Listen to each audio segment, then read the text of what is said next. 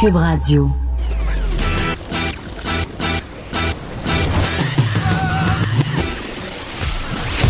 Pour elle, il n'y a jamais de mauvaise question. De 13 à 15. Les effronter. Avec Vanessa Destinée.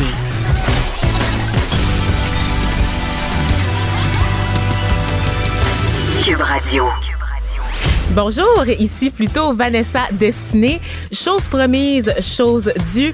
On vous avait annoncé hier que je remplacerais Geneviève Peterson à la barre de l'émission Les Effrontés au cours des prochains jours, alors qu'elle est à Berlin, aller, euh, à Berlin, oui, c'est ça, pour aller défendre les, la déesse des mouches à feu, le film, inspiré de son livre du même nom. C'est donc euh, avec un très grand plaisir là, que je vous retrouve, chers auditeurs, durant les prochaines deux heures et peut-être, ben, je l'espère, hein, au cours de la prochaine semaine. J'espère que vous aurez autant de plaisir que moi euh, de vous joindre à l'émission. Et on a une émission aujourd'hui qui est bien remplie, qui est bien chargée, qui va être marquée évidemment par la mobilisation là, euh, des manifestants concernant le projet de gazoduc en Colombie-Britannique, donc des mobilisations ici au Québec et là-bas évidemment. On va en parler euh, dans quelques instants, euh, mais on va commencer avec les actualités. Moi, vous le savez, quand je suis à, vous effronter, quand je suis à la barre de l'émission, j'aime ça revenir sur les nouvelles d'actualité et j'aime ça euh, revenir là-dessus euh, en étant accompagné. Hein? J'aime ça avoir quelqu'un avec qui jaser, avec qui euh, euh, passer la balle. Et aujourd'hui, je reçois euh, Alexandre Moranville-Ouellette. Je suis là pour relancer la balle.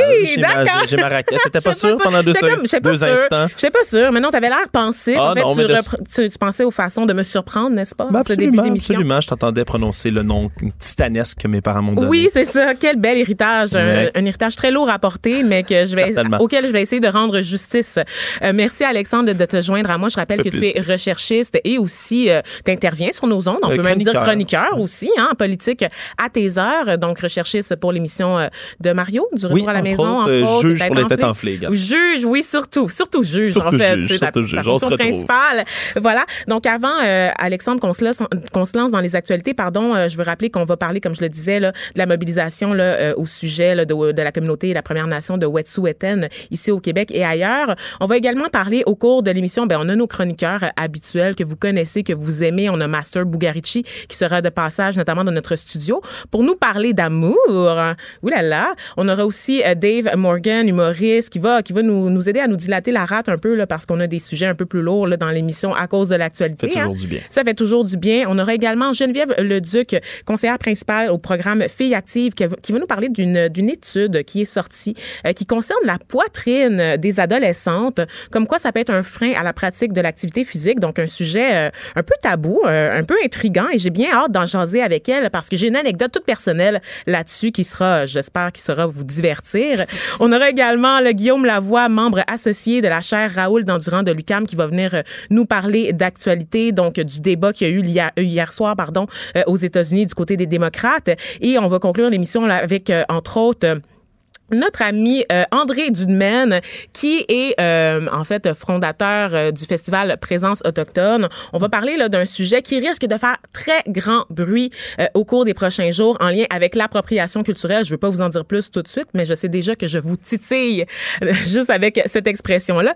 Donc Alexandre, on commence là avec les actualités. euh, donc un petit tour d'horizon de ce qui s'est passé quand même dans les dernières 24 heures, parce qu'il n'y a pas juste eu des manifestations, hein, il y a eu autre chose aussi évidemment. Oui, ben à commencer là, on, quand même si on veut toucher un mini mini morceau de de, de, de manifestation, là, on va suivre euh, pendant toute l'émission, euh, entre autres euh, le, le démantèlement du blocus à Ben oui. Saint-Lambert, s'il y a lieu ou pas. Ben oui, on se rappellera, c'est ça que le ouais. Canadien national, euh, le CN, qui ont obtenu leur injonction, la fameuse injonction qui avait été là présagée un peu plus tôt aujourd'hui, là, entre autres le mi- premier ministre François Legault qui avait parlé, qui voulait que la police de Longueuil intervienne immédiatement dès qu'ils auraient leur injonction. L'injonction est donnée, donc ça va être à suivre s'ils vont véritablement démanteler cette barricade-là, là, une espèce d'amoncellement de neige euh, qui a été monté par plusieurs manifestants qui sont bien évidemment en appui au mouvement directement là, des Wet'suwet'en dans l'Ouest canadien. Et on pourra en discuter plus longuement parce qu'on va avoir là, tout à l'heure un ex-policier qui va faire le point sur la situation là, parce que on sait qu'il y a bon des injections, des injonctions plutôt, des objections, oui, tout ça évidemment, mais des injonctions qui ont été déposées, qui ont été accordées, donc qui, qui vont faire en sorte que la situation va bouger là, du côté notamment de Saint-Lambert, comme tu le disais. Alors, ouais, et qui risque de bouger, si tu permets, Vanessa, un, peu, un peu, ailleurs également. Là, le ministre de la Sécurité, Bill Blair, aujourd'hui, le ministre de la Sécurité publique fédérale du Canada, qui parlait de, de, de que la GRC pourrait se retirer du territoire des Wet'suwet'en pour s'installer dans une municipalité avoisinante, mais le tout sous condition. on se rappellera que selon les chefs héréditaires Wet'suwet'en, c'était une de leurs conditions principales pour parler, avant de parler de démantèlement de barricades, de parler justement d'enlever la GRC du territoire. Donc c'est pas fait du tout encore, mais il y a une ouverture du fédéral à ce niveau-là. C'est un autre, ça va être un autre pan de ce dossier-là qui va être à suivre. Absolument. Et là, on va parler un peu euh, du dossier concernant Éric Salvaille parce que bon, le, le, procès, vous le savez, il est en cours et à chaque jour, il y a des nouveaux détails qui filtrent dans les médias. Qu'est-ce qu'on a appris là, depuis les 24 dernières heures à ce sujet, Alexandre? Oui, parce qu'Éric Salvaille, là, qui a décidé de témoigner contre toute attente, un peu, on ne s'y attendait pas. Ben oui, tout de suite euh, après l'émission d'hier, ouais, effrontés, en exactement. fait. Exactement. Pour sa défense, euh, lui nie en bloc les allégations de Donald Duguay, le, le, la, présumée victime d'agression sexuelle. On se rappelle, c'est séquestration, agression sexuelle et harcèlement criminel, les chefs qui sont contre Éric Salvaille. Euh, lui dit que c'est des accusations qui sont farfelues, dit qu'il n'y a jamais eu d'attaque, euh, que à cette époque-là, en octobre 93, donc au moment euh, de des cette présumée, ouais, des faits allégués, exactement, euh, il dit qu'il était pas souvent à Radio-Canada l'après-midi, en matinée, il était presque jamais là, euh, qu'il avait une vie professionnelle, une vie amicale, une vie amoureuse, qui était vraiment pas souvent là. Euh, la couronne, eux, en contre-interrogatoire, qui ont parlé de, de chèques de remboursement de paye qui étaient toujours perçus euh, de sa part par de la part de Radio-Canada à lui. Euh, également, là, il a parlé qu'il était, il pouvait pas nier qu'il avait déjà fait des commentaires sur les fesses de Donald Duguay, comme ça a été rapporté un peu plus tôt. Là. Il dit qu'il se souvenait, il se souvenait pas du tout de son visage ni de son nom. Mais il se rappelle d'avoir fait des commentaires sur ses fesses. Il, il s'en rappelle pas fesses. précisément. Pas il, du visage, mais des non, fesses. Il, ce qu'il dit plutôt, c'est qu'il se souvient pas d'avoir fait de commentaires, mais il peut pas nier ne pas en avoir fait non plus. Il dit Ah. que c'est tout dans l'humour, que Oui. ça lui avait arrivé de faire ce genre de commentaires-là. Euh, il dit, par contre, qu'il y a une ligne à pas franchir entre les commentaires pour s'amuser le harcèlement. Puis il dit, j'ai toujours respecté la ligne. Euh, bref, un commentaire qui vient quand même en contradiction avec certains, certaines autres allégations qu'on avait entendues. Euh, certaines de, de- assez nombreuses, hein, on dirait pas quelques-unes, mais assez nombreuses là, qui ont fait l'objet de reportages, mais qui malheureusement n'étaient pas suffisantes pour se retrouver devant la justice. Ouais, c'est Donald Duguay, le, le- la seule, le seul qui est euh, finalement en procès là, pour, euh, pour ces allégations-là. Le, le procès d'Éric Salvaille, bien évidemment. Voilà. Alors, euh, donc, ça va se poursuivre. Il y a toutes sortes d'autres commentaires qui sortent, mais ni en bloc là, euh, euh, tout ce qui a été dit. Il trouve c'est des faits farfelus, c'est le terme qu'il emploie là, Eh pour ben, décrire tout ça. On va continuer à suivre ça, évidemment, parce que bon, ça, ça remplit beaucoup de, du temps d'antenne de nos, de nos journaux, n'est-ce pas? Et avec raison, parce qu'on rappelle que Éric Salvaille était quand même une personnalité très, très appréciée du public. Et je dois dire que personne ne l'a vraiment vu venir, là, pour monsieur, madame, tout le monde. Ouais, pour monsieur, madame, tout le monde. Semble-t-il qu'il y avait quelque chose dans le milieu, qu'il y avait des rumeurs qui couraient, mais pour... du bruit qui circulait, Voilà. effectivement, mais c'est certain, là, on lit encore les commentaires sur les réseaux sociaux. Là, si vous voulez faire une expérience sociologique un tout petit peu, là, il y a encore beaucoup de gens qui semblent souhaiter son retour et tout, peu importe euh, ce qui se passe. euh, Ben- on t'aime Eric, là, j'en ai vu un peu partout. Absolument. Et peu importe l'issue du procès, il y aura un débat, un débat pardon, à avoir sur la question de la réhabilitation. Donc, s'il est reconnu coupable ou non, qu'est-ce qui, qu'est-ce qui sera l'après pour Éric C'est aussi un dossier qui risque de nous occuper là, au cours des prochains mois. Donc, le procès, ce ne sera pas la fin de l'Éric, euh, de, d'Éric Salvaille, euh, de l'affaire Éric Salvaille euh, à proprement parler. Euh, on va parler d'une autre personnalité qui est tout aussi polarisante, mais pas pour les mêmes raisons. Fort heureusement, ai-je le goût de dire. On va parler de, de Monsieur Nantel, euh, cet Ben- humoriste ou politicien, un peu des deux, on ne sait trop. Ben, désormais, peut-être futur politicien. Et du même moins, premier ben ministre du pays, du Ben, pays qui est le Québec. C'est les aspirations de n'importe quel chef de parti. Vanessa, t'as bien raison. Mais là, c'est le sondage, les jeunes, le journal aujourd'hui, qui révélait euh, que, ben, dans les intentions de vote, ben, ce serait Guy Nantel là, qui surclasse tout le monde, qui vient même dé- qui vient même déloger là, en première position. C'était Sylvain Gaudreau, Oui. euh, député, ex-ministre de, de- de longue date, là, un À la politicien de personnalité carrière. timide quand même, hein? c'est ce qu'on lui reproche énormément. Ouais, ben peut-être qu'il manquerait de pep un tout petit peu, mais quoi qu'il en soit, c'est lui qui, euh, qui travaille sur beaucoup de dossiers. Selon le sondage, le Guy Nantel il serait à 38% des intentions selon les électeurs péquistes, là, bien évidemment. Euh, 16% pour Sylvain Gaudreau, puis après ça, là, pour Paul Saint-Pierre Plamondon, Frédéric Bastien, qui sont les deux autres en liste, c'est 5 et 4 respectivement. Quand même encore 36 des électeurs péquistes qui ne savent pas pour qui voter. Ce que le sondage révèle également, puis ça c'est assez, euh, c'est assez euh, marquant également, le Parti libéral du Québec, là, 68% euh, des répondants, des électeurs libéraux qui sont toujours indécis. Là. Ben. Dominique Anglade à 23% Alexandre Cusson à 10 ça ne ça lève pas. Ça ne si soulève pas les ça. passions? Non, pas du tout. Ça n'a pas l'air de soulever les tombe en passions. bas de ma chaise. Ben, Alexandre Cusson qui se casse un peu les dents à chaque fois qu'il se fait une sortie depuis le, le- le début euh, de cette course, campagne à la Littéralement parce qu'on l'a sorti d'une boîte à surprise et que personne Ouais. vraiment savait c'était qui. chefferie. Ouais, et ben, qu'on a su tellement de que, les, que les, les stratèges du Parti libéral souhaitaient mettre un petit gars des régions blancs pour faire obstacle à Dominique Anglade. Ben, surtout en fait pour éviter un couronnement parce que Voilà. quand on est dans une surtout en ce moment dans un parti qui va qui bat de l'aile disons-le là, gentiment comme le parti libéral il faut qu'il y ait une course à la chefferie pour susciter un, un engouement il faut qu'il y ait des promesses qui soient faites Tu sais, on peut euh, même si par exemple Paul Saint-Pierre Plamondon ça a pas l'air de lever en ce moment euh, il y a il s'est exclamé au fort qu'il voulait faire un référendum dans un premier mandat oui, on a une vision, on a un projet de société, il y a quelque chose derrière lequel la population peut se rallier. ah ouais c'est ça qu'on soit d'accord ou le pas projet on- de société du Parti libéral? on l'attend encore, puis surtout qu'il faut qu'il euh, réussisse à rejoindre les électeurs, là, entre autres francophones des régions. Donc, c'est pas, c'est pas gagné, mais quoi qu'il en soit, ça réagit fortement du côté de Gaudreau hein, à ce, sondage-là. Euh, lui, il a dit être chef d'un parti, c'est être éventuellement premier ministre. C'est vraiment différent d'un one-man show. Euh, il a mentionné, lui, qui travaillait sur du contenu, sur l'organisation électorale, qui est le seul qui passait une expérience de député et de ministre.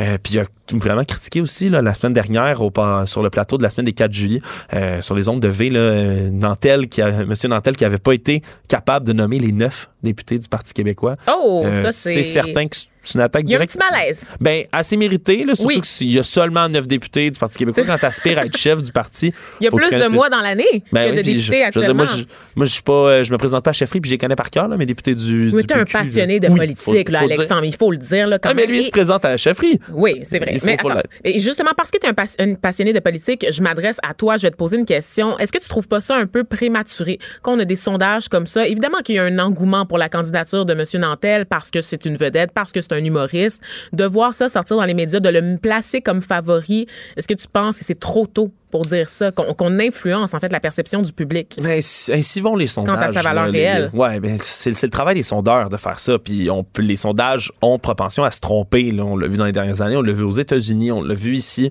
Euh, c'est un travail difficile. Hein? Rendons-le rendons à César ce qui revient à César. C'est un travail extrêmement difficile d'être sondeur, mais euh, c'est quand même essentiel pour tout de suite tenter le pouls. Puis les politiciens eux-mêmes, oui, des fois ça peut leur nuire, mais ils ont toujours tout avantage à voir les résultats de, de ce genre de sondage-là et réagir. On le voit en ce moment. là, Avec puis tu- tu Sylvain. vas- ben oui, bien, puis dans dans la politique en général, tu vas en parler tout à l'heure là, de, la, de la- de la primaire démocrate. Oui. Hier, du premier débat où Michael Bloomberg a participé. Euh, Monsieur Bloomberg s'est fait attaquer comme jamais et pourquoi on- il se fait autant attaquer? C'est parce qu'il monte dans les sondages à- en fou, en flèche. C'est normal Alors, d'une certaine façon, il y a une utilité, donc ça va forcer, forcer les candidats qui étaient timides, discrets jusqu'à présent à réagir. à réagir. Et sûrement que M. Nantel va se faire critiquer de toutes parts dès qu'il va y avoir débat et autres. En tout cas, moi, j'ai C'est ce que j'ai hâte j'attends avec impatience, en fait. comme je le dis souvent, tout ce qui suscite de l'intérêt pour la politique québécoise, pour moi, c'est une situation gagnante. Wow, OK. J'aime j'aime beaucoup ta philosophie, ta façon de, de voir les choses. Euh, on parle, on continue euh, sur la, la façon de voir les choses, mais d'une autre personne dont tu m'as parlé, je dois dire, avant l'émission, et le nom me disait quelque chose, mais j'en avais vraiment... Je, je savais pas à quoi associer ce nom-là. Il s'agit de Roger Stone. Qui est cette personne et pourquoi est-ce qu'on en parle? Pourquoi ça fait le buzz là, depuis Ben- les dernières 24 heures? Ouais, mais là, ça vient, ça vient d'être rendu là un peu, un peu moins quasiment d'une heure avant, avant le début de l'émission. Le Roger Stone, qui est un confident de Trump, qui a été conseiller politique pendant des années, voire des décennies à la Maison Blanche, un personnage assez coloré qui, a- qui a fait toutes sortes de déclarations controversées dans sa carrière. Euh, lui, qui était accusé euh, par le Congrès là d'avoir, euh, d'avoir, euh, de s'être ingéré, si on veut, dans les, dans certaines enquêtes, Ah, oui, d'avoir euh, menacé les témoins, d'avoir menti au Congrès. Bref, euh, toutes sortes de, d'allégations d'obstruction qui ont été confirmées aujourd'hui contre lui. Il a été condamné à 40 mois de prison, 3 ans, 4 mois donc de, de prison. Pourquoi on en parle autant ces temps-ci? C'est que oui, c'est un proche de Donald Trump, c'est le dernier dernier dans une longue lignée de collaborateurs et de proches euh, du président américain qui Mm-hmm. sont mis en prison ou condamnés, arrêtés, euh, etc. Puis c'est surtout que ben, récemment, euh, les, les premiers procès, les premiers euh, euh, enfin, prosécuteurs, là, j'ai pas le terme en Oh, français, wow, mon Dieu. procureurs? Les procureurs, merci. voilà, je l'avais seulement en anglais. Oui, les procureurs. Ah, wow. Les premiers procureurs de justice recommandaient, eux, entre 7 et 9 ans de prison. Mais il y a eu de l'ingérence à ce moment-là de Encore. William Barr, qui est le, le- le- le procureur en chef, si on veut, des États-Unis, qui, un peu sous ordre de Trump, est allé dire que c'était trop, euh, fallait réduire ce- cette sentence-là. Mm-hmm. Trump qui a commencé à faire des déclarations comme quoi il avait le droit de s'ingérer dans un procès s'il voulait. Ben, il s'ingère dans tout rendu. Ouais, c'est ça. Mais ça, Il n'y a pas de conséquences parce que, bon, la procédure de décision a complètement fait patate. Alors, est-ce qu'on s'émeut un peu pour rien, sachant que, bon, c'est un proche collaborateur, mais est-ce qu'on voulait vraiment voir les proches collaborateurs de Trump tomber ou Trump lui-même? Tu sais, je veux dire, à partir du moment où le président est encore en poste et qu'il est le candidat tout désigné pour le Parti républicain pour la prochaine élection, je veux dire, moi, ce genre de nouvelles-là, euh, ça me fait pas, ça me, ça me secoue pas plus qu'il faut, là. Non, mais c'est surtout que dans, ça, ça re- vraiment encore une fois souligné là, dans les derniers temps à quel point là, la séparation entre les, les trois Mm. pouvoirs, hein, qui est une base de la politique, est fragile. Parle-en à aux Justin. Trudeau. Ouais, mais c'est comme on dit hein, à l'affaire Jody Wilson Raybould, Voilà. tu prends ta perche, ça serait même pas, ça ferait même pas les premières les manchettes aux États-Unis. Ah, voilà. C'est comme le, le dernier de leurs soucis. Au moins, on a une préoccupation là, certaine ici au Canada, mais c'est c'est inquiétant. Au moins, il a une sentence, pas ce qu'on espérait, mais trois ans, euh, quatre mois de prison ferme. Donc, on rappelle quand même qu'il y a des conséquences lorsqu'on contrevient à ce principe Au moins. fondamental de la politique américaine. Alexandre Moranville-Ouellette, merci d'avoir euh, partagé ce premier segment d'émission avec moi. C'est toujours un plaisir de t'avoir parce que tu m'éclaires là, comme ça sur des dossiers que je néglige un peu parce que je suis une délinquante. Oh. Assumé. Vanessa Destinée, la seule effrontée qui sait se faire aimer.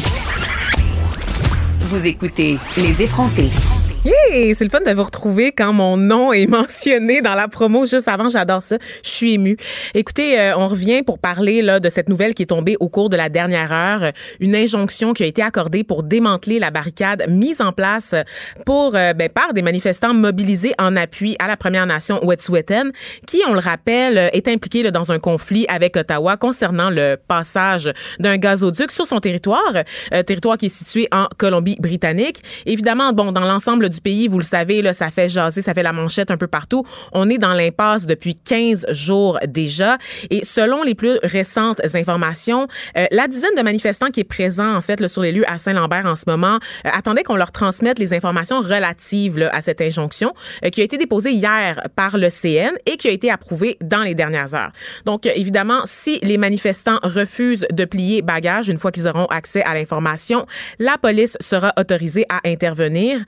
Quoi est-ce qu'on peut s'attendre? Eh bien, on en discute avec Jean-François Brochu, euh, qui est ex- euh, ex-enquêteur à la Sûreté du Québec et expert en affaires policières. Monsieur Bro- Brochu, vous êtes au bout du fil? Oui, bonjour. Bonjour. Euh, Dites-moi, euh, quels sont les moyens là, à la disposition des policiers pour intervenir auprès des manifestants? Ben, ça dépend de qui, de, de, quelle, de, de quelle barricade on, on, sur quelle barricade on intervient. Mais dans le cas ici à Saint-Lambert, là, c'est, c'est, la base, c'est facile, c'est pas quelque chose, c'est simplement une décision politique. Puis également de décider de, de qui va le faire parce que euh, c'est une juridiction fédérale. euh, les, les rails sont la propriété du CN. Donc, c'est les policiers du CN, on l'a vu, euh, qui sont là, qui sont présents. Euh, l'organisation, cette organisation policière-là ne dispose pas des équipements nécessaires pour faire du contrôle de foule, du maintien de l'ordre. Ils doivent donc faire une demande d'assistance qu'ils ont peut-être fait à la police de Longueuil ou directement à la Sûreté du Québec. Euh, si c'est fait par euh, directement à la Sûreté du Québec, ils vont les retourner, ils vont les renvoyer voir leur corps de police municipal le plus le- de proximité, Longueuil. Mais tout ça, une fois que tout ça est décidé, j'imagine que ça a déjà été fait. Là. Et là, euh, vous l'avez dit, euh, la Cour supérieure a émis une injonction euh, suite à la demande du CN, se présenter devant les tribunaux. Euh, effectivement, là, le, CN est privé de l'utilisation d'un bien, donc ces gens-là commettent un méfait. Ces gens-là sont tous arrêtables, en fait, depuis les premières minutes. Où, ils sont arrêtables. Depuis les premières minutes où ils ont euh, bloqué les rails, ils étaient arrêtables. On aurait pu, je ne sais pas pourquoi on ne l'a pas fait, les policiers du CN ou euh, de Longueuil auraient peut-être euh, auraient pu là, procéder à des arrestations dès le tout début. On ne l'a pas fait. Euh, il y a des raisons opérationnelles et probablement politiques également à ça. Euh, donc, ces gens-là sont arrêtables, seront fort probablement accusés lorsqu'ils seront arrêtés. Donc, vous l'avez dit, premièrement, c'est de leur signifier euh, donc, il y a quelqu'un là qui, probablement un policier du CN, qui devra euh, aller leur signifier ça sur les lieux, s'assurer que les gens ont bien compris qu'ils risquent d'être arrêtés et accusés de méfaits. Il est certain qu'ils ont droit à un certain temps pour euh, évacuer les lieux. Mais par la suite, et là c'est une décision opérationnelle, c'est mhm. sûr que les policiers qui auront à le faire, l'organisation policière qui devra euh, exécuter, si on veut, procéder aux arrestations, ne nous annoncera pas quand est-ce qu'elle va le faire, mais ça va se faire progressivement, c'est-à-dire lentement, des avis verbaux et on procède lentement aux arrestations de chacune des personnes.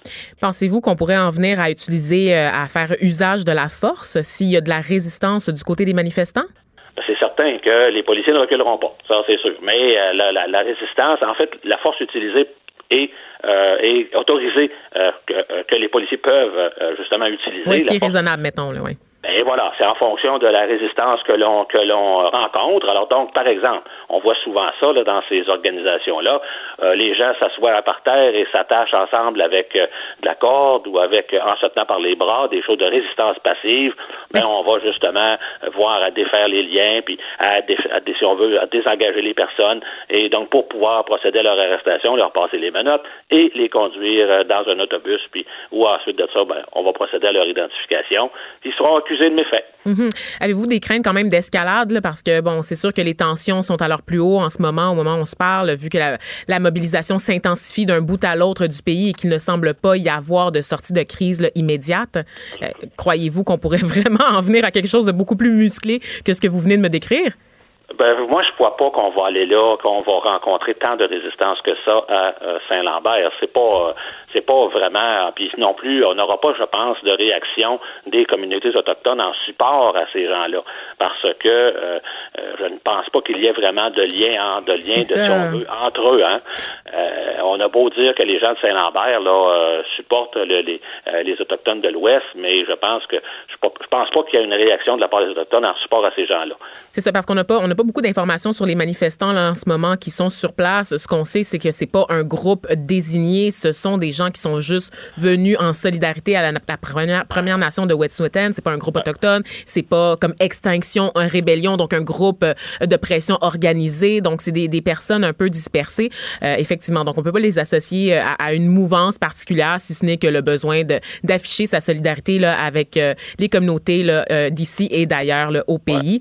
Dites-moi, on sait que le service de la police de Longueuil en ce moment est sur place. Mais ils ont aussi fait appel à la SQ. Pourquoi? Sachant justement que ben, on a une dizaine de manifestants plus ou moins organisés, on ne sent pas vraiment qu'il y a des tensions plus grandes qui pourraient éclater. Pourquoi avoir fait appel à la SQ dans ce contexte? Ben, alors ça, je pas, ben, je pourrais pas, euh, je pourrais pas parler au nom des autorités euh, de la police de Longueuil. Mhm. Euh, ça leur revient. maintenant, les organisations policières se parlent. il y a des, c'est sûr, des tractations entre elles, à savoir à qui on va passer le mandat. Et c'est certain que dans les niveaux de service, eh bien, c'est le, niveau de service 6 de la Sûreté du Québec. si la police de Longueuil demande assistance à la Sûreté, ben cette dernière devra donner suite. Et donc, mais comme je vous dis, là, j'ai pas, j'ai pas, je suis pas dans les cartons des, des, des, des, des, de la planification policière de l'opération avec la police de Longueuil. Mm-hmm. Et là, ce qu'on sait, euh, c'est que bon, les policiers sont autorisés à intervenir à Saint-Lambert, mais pas à Ganawake. Est-ce que vous savez pourquoi? Parce que pour le public, c'est peut-être pas évident de comprendre pourquoi on peut intervenir comme ça à Saint-Lambert, demander aux manifestants de quitter les lieux, mais qu'on laisse ça aller euh, dans d'autres secteurs qui entraînent euh, des interruptions de services sur le réseau de train. Oui, bien, à Kanawagé, vous le on connaît tous la problématique, les gens qui demandent dans la région de Montréal plus qu'ailleurs, mais on connaît tous la problématique et euh, on est sur le territoire de la, de, la communauté autochtone, euh, Mohawk de Kanawagé, et il y a un corps de police euh, dûment constitué qui est là, qui s'appelle les Peacekeepers, qui dépendent de leur conseil de bande, et en principe, c'est à eux de faire euh, régner l'ordre sur leur territoire. Et s'ils demandent assistance, à ce moment-là, une autre organisation policière peut le faire. Mais sinon, c'est leur mandat. Et nous, on n'a vraiment aucun pouvoir coercitif là, de ce côté-là. C'est ça. Donc, la, la police euh, canadienne, québécoise, blanche ne peut pas intervenir sur ce territoire-là à moins d'y être invitée. C'est ce que ben, vous êtes en train de me dire?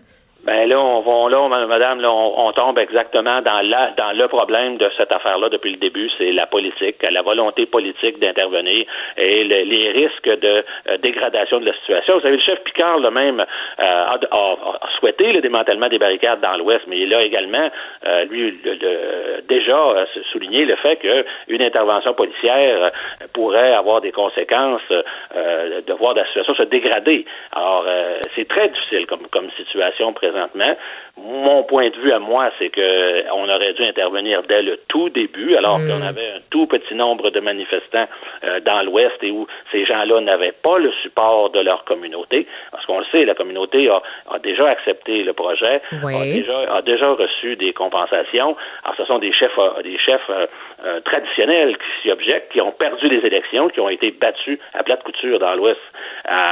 donc, durant des élections, ce sont eux qui ont décidé de bloquer le, rail. Alors, si on était intervenu à ce moment-là, je pense qu'on n'en serait pas euh, là aujourd'hui. Oui, mais il reste quand même que, bon, les membres de la société civile partout au pays sont autorisés à manifester et quand on envoie des policiers trop tôt dans un mouvement pour mater les manifestations, on ne règle aucun dossier. Tout ce qu'on, tout ce qu'on risque, en fait, c'est d'envenimer la situation. Vous ne croyez pas? Ben, c'est-à-dire que oui, on est autorisé à manifester, mais au même titre, madame, que si on monte sur le pont Jacques-Cartier à 8 heures le matin, euh, les policiers vont intervenir rapidement parce que, à cause du dommage que ça cause. Alors, la même chose quand on bloque euh, le, le, chemin de fer transcanadien, on le voit, là, économiquement, c'est une, une crise importante. On le, on le sait tous, là. Ceux qui ne le savent pas, là, euh, il faut écouter les nouvelles un peu, là. C'est une crise qui, s'empire à tous les jours à vitesse grand V. Alors, donc, le, le préjudice, le dommage causé nécessitait une intervention rapide. Oui.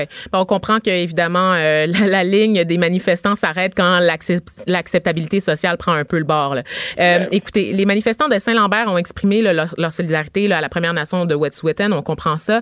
Euh, je voulais qu'on parle justement des, des opérations policières là-bas un peu plus en détail parce que là, on sait maintenant là, que la Gendarmerie royale du Canada a accepté de retirer ses agents du territoire ancestral. C'était une, une, une condition demandée par la communauté pour retourner à la table de discussion avec le gouvernement Trudeau. Moi, je veux savoir qu'est-ce que vous pensez de cette décision. Là, euh, écoutez, ça, encore une fois, c'est, euh, tellement euh, difficile, cette situation-là, que je peux comprendre que devant la menace, on ait cédé sur, sur cet aspect-là. On le sait, là, pour les gens, là, c'est un poste de police temporaire qui a été installé par la GRC, à peu près 15-20 policiers. ces postes de police temporaires-là ont été effectivement installés sur les terres ancestrales parce qu'ils ils sont là, eux, pour justement surveiller la progression de des travaux sur le coastal gasling, hein, c'est mhm. le, pipeline qui passe dans le secteur. Il y avait des menaces sérieuses de, euh, de, de, vandalisme contre ce dernier. Alors donc, c'est pour ça que la GRC a déplacé des policiers pour être plus près des lieux. Qu'on accepte, qu'on est accepté. En fait, vous savez, dans toute négociation, là, euh, il faut toujours, c'est toujours du donnant-donnant. Il faut essayer d'avoir une solution gagnant-gagnant.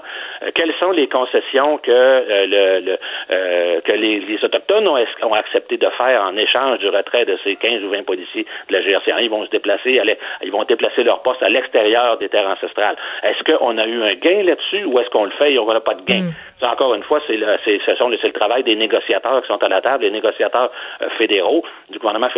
Quelles, quelles ont été les concessions qu'ils ont obtenues pour donner celle-là? Parce que généralement, en, négociation, il euh, faut, faut qu'il y ait un gain des deux côtés. Ouais.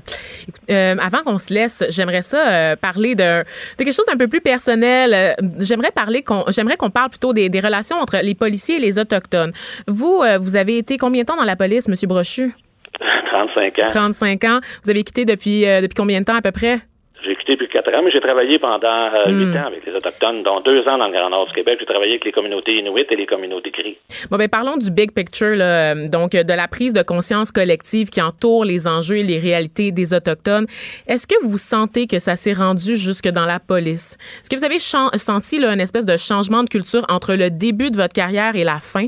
Ah ben tout fait. Moi, je, en 1980, je travaillais à Chibougamau et j'avais la communauté autochtone de Mistissini Lake euh, euh, sous ma couverture et on avait, on a eu dans les années 80 déjà de la formation sur les mœurs et les coutumes, euh, les us et coutumes autochtones et on était très sensibilisés. C'est certain que je vous remonte ça loin en 1980, mm. mais depuis ce temps-là, le, progrès n'a pas cessé.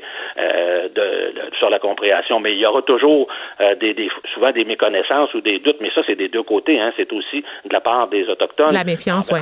La méfiance envers les autorités, même si euh, dans certains cas, ils ont peut-être raison, mais dans d'autres, tout à fait tard.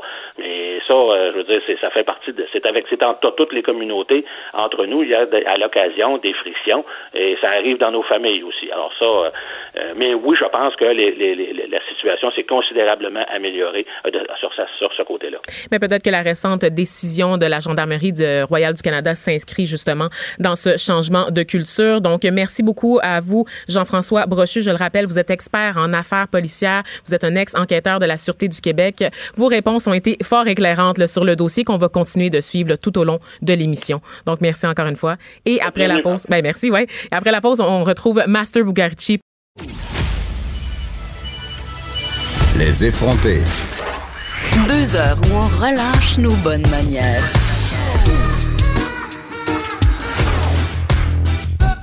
Cube Radio. Et là, je suis vraiment contente parce que je retrouve mon acolyte des têtes enflées, euh, Master Bugarici, qui est avec moi aujourd'hui. Puis là, je dois dire, Master, au cours des derniers jours, tu m'as manqué depuis que j'ai quitté les, les, têtes enflées. Oh. J'ai plus personne avec qui m'obstiner. C'est rendu que je parle toute seule à mon miroir comme Robert De Niro dans Taxi Driver. Ça n'a aucun sens. Donc, merci d'avoir accepté de te joindre à moi aujourd'hui pour l'émission. Ça fait plaisir, hein, pour ta, chronique. Mais on discutait, on discutait plus qu'on s'obstinait, en fait. On avait des points, puis on a une tête dure oui, exactement. On va dire ça comme ça. Puis aujourd'hui, t'es là, t'es es là pour me... T'es en mode un peu intervention, là, de ce que je comprends. là, intervention auprès de moi. Je sais pas si je suis 100% à l'aise avec ça. Mais en tout cas, il paraîtrait que t'es là pour me donner des trucs pour savoir si l'être cher même vraiment. Ben, ben c'est un sujet qu'on a parlé. En fait, je me gâte aujourd'hui, je le dis. là. Jen n'était pas là. là j'ai su que c'était toi. J'ai dit, OK, comment qu'on pourrait twister ça? J'avais envie d'avoir du fun pour vrai. Ben J'avais envie d'être sérieux. Mais un sujet qu'on a parlé souvent parce que je te l'ai dit, t'es une belle femme. Oh, t'es brillante. C'est ça. Je suis allée à la pêche au compliment. En fait, toute mon introduction a été structurée pour que tu me complimentes. Mais tu sais que je me demande comment ça se fait que t'es tout seul puis que t'as pas de chum? Ben, c'est la question que tout le monde se pose. En passant, les auditeurs, si vous avez des réponses, je vous rappelle que vous pouvez nous texter, hein, en studio. Donc, euh, si vous avez des réponses pourquoi je suis encore célibataire en 2020, la question qu'on se pose tous. Mais là, je me suis dit, par plus, il fait vraiment froid dehors. Fait que là, je disais, on a le blues de l'hiver. Je dis, ben, ça va être le printemps quand même bientôt. C'est pas demain, mais ça va être bientôt. Fait que là, il va commencer à faire chaud. Puis là, les, les gens vont vouloir. Euh, vont vouloir se rencontrer des nouvelles ben, personnes. Les gens vont commencer à sortir, les jupes vont se raccourcir. Ben, juste avant que ça sorte des trucs, j'ai essayé de sortir des chiffres pour savoir, on est rendu où là-dedans, l'amour? tu sais qu'au Québec, là, depuis 1980, les mariages, là, il y en a un sur deux que c'est un échec. Ah ben là, oui. Tu savais ça, ben, toi? C'est intense, hein? Je côtoie Geneviève Peterson, donc je, sais qu'une union sur deux est un échec. Puis évidemment, je vais parler d'être en couple, mais tu sais que... Puis j'ai resté vraiment surpris ces chiffres-là. Puis ça, ça vient, là, c'est très sérieux, ça vient des, des, des, sondages très, très, très, très poussés, là. Je pense que c'est coup de pouce. Mais en tout cas, il y a 37 au Québec des gens qui vivent dans des unions libres. Oh, quand même. Je trouve ça. Au Canada, on parle de 14 T'es surpris que ça soit, ça soit beaucoup, pas beaucoup, selon toi? Je trouve ça, je suis vraiment. On est quasiment une personne sur deux, c'est quand même intense, là. De gens qui sont en union libre. ça me surprend. Ben moi je trouve ça tout à fait normal parce qu'on a dit bye à la religion, on a dit ouais, les gens vivent leur relation autrement, les gens sont pas moins en couple qu'avant, mm-hmm. c'est juste qu'ils sont en, en, couple différemment, ils sont pas tenus euh, ils sont pas réduits à néant euh, à cause de la structure euh, maritale, tu sais, ils peuvent juste vivre leur vie à deux, tu sais. j'ai pas des j'ai pas des j'ai pas des trucs mais j'ai des, choses qui flashent, qui sortent du lot un peu. Puis des fois quand on rencontre quelqu'un, savoir on est en train de se faire entourlouper, qu'est-ce qui se passe? Que tu sais je suis vraiment en amour, il est en amour, il est en train de me compter des tu sais, là, tu rencontres un gars. Mm-hmm. Je sais pas si t'as déjà arrivé, je te prête aucune attention. Mais admettons que tu l'as rencontré, vous avez eu bien du fun. Un gars, une fille ou une personne non-binaire t'aurais dû faire, en fait, master. Puis, t'es en train de lui faire à déjeuner. Donc, on est le lendemain matin, puis cette personne est déjà en train de te faire des déclarations oh, très puissantes et très profondes. J'imagine et je t'imagine te sauver ou lui demander de quitter. Ah ouais, ouais. Moi, je, les, les passionnés, là, non, je crois pas à ça. Là. Je veux quelqu'un de pragmatique. et de plate, t'aimerais ça? Non. c'est pas parce que t'es pragmatique que t'es plate. Là. Essaye pas, Master. OK. Mais en fait, en fait c'est quand, même, quand même assez important. Mais moi, où je retiens quelque chose, c'est quand tu rencontres quelqu'un, puis évidemment, toutes les couples vivent au début du couple, t'acceptes tout surtout, il y a comme pas de différence. Il y a rien. C'est-à-dire, admettons, là, il est en accord avec tout ce que tu dis tout le temps. Tout le temps, et jamais, jamais. Puis là, avec Vanessa, c'est quelque chose quand Eh, même. eh, eh, là, c'est, quelque chose. Attends, attends. Admettons qu'on se met à parler de euh, religion ou de sexe ou de politique avec quelqu'un que tu viens de rencontrer, puis il est toujours d'accord avec toi, tu sentiras pas qu'il est pas en train de t'entourlouper. Ah, c'est weird. C'est weird. C'est pas normal. On veut, on veut pas nécessairement Moi, se je- confronter, mais on veut savoir ce que l'autre a en Ben dedans, absolument, là. absolument. S'il est toujours d'accord avec moi, il y a quelque chose. Il y a anguille sous roche, mon expression favorite. Mais c'est clair que c'est ça. Puis tu sais, on peut se signifier. Mais évidemment, il y a des, des exceptions. Là, on fait ça léger. Ça se peut des fois que les gens soient en accord avec toi. Ben ça. Oh. Faut que ouais, tu y crois-tu? Mais là, on est genre 7 millions d'humains un peu partout, puis ton âme sœur, elle habite à Brossard. Ben non, voyons donc, là. ça se peut pas. Ben, en- je pense qu'il y a un facteur de chance aussi dans tout ça, mais il y a beaucoup de timing dans la vie, je pense. Tu sais, où comment on est, à quel moment on est, qui on rencontre. Hmm. Oui, parce qu'on change aussi, c'est oui, ça, oui, tout à fait. Ouais. En fait, j'ose croire que j'évolue. Des fois, c'est peut-être pas pour le mieux, mais j'ose croire que dans mon cas, j'évolue un peu. Il y a aussi, il y a aussi les gens qui tournent. tu Comment qu'est-ce que tu t'envoies ça? Tu es en début de relation, tout va bien, puis il y a des activités, puis ton nouveau copain te propose des trucs, mais tout ce qu'il te propose tourne toujours autour de te louer une chambre. Mm-hmm. aller à Québec deux jours, mais il veut rester dans la chambre. Dans le fond, tout tourne autour du sexe. Parce qu'on sait que c'est quand même une part importante d'un conjoint. Ça veut dire, souvent, c'est la différence aussi qu'on peut avoir entre un très bon ami et un chum. C'est la, la partie sexe. Mais dans les débuts, quand Mm-hmm. Moi, cette j'ai beaucoup personne... d'amis. Pour vrai? Pa- Parle-moi-en. Comme dans Hotel California? Tu te rappelles-tu de ce- ce- cette euh, ligne-là? Ah Toi oui, qui aimes le rock. Ah là. oui, donc, oui, la chanson. She has a lot of pretty friends, là. ouais, never forget, voyons. Ben oui. Oh, wow! Je suis la madame dans Hotel California.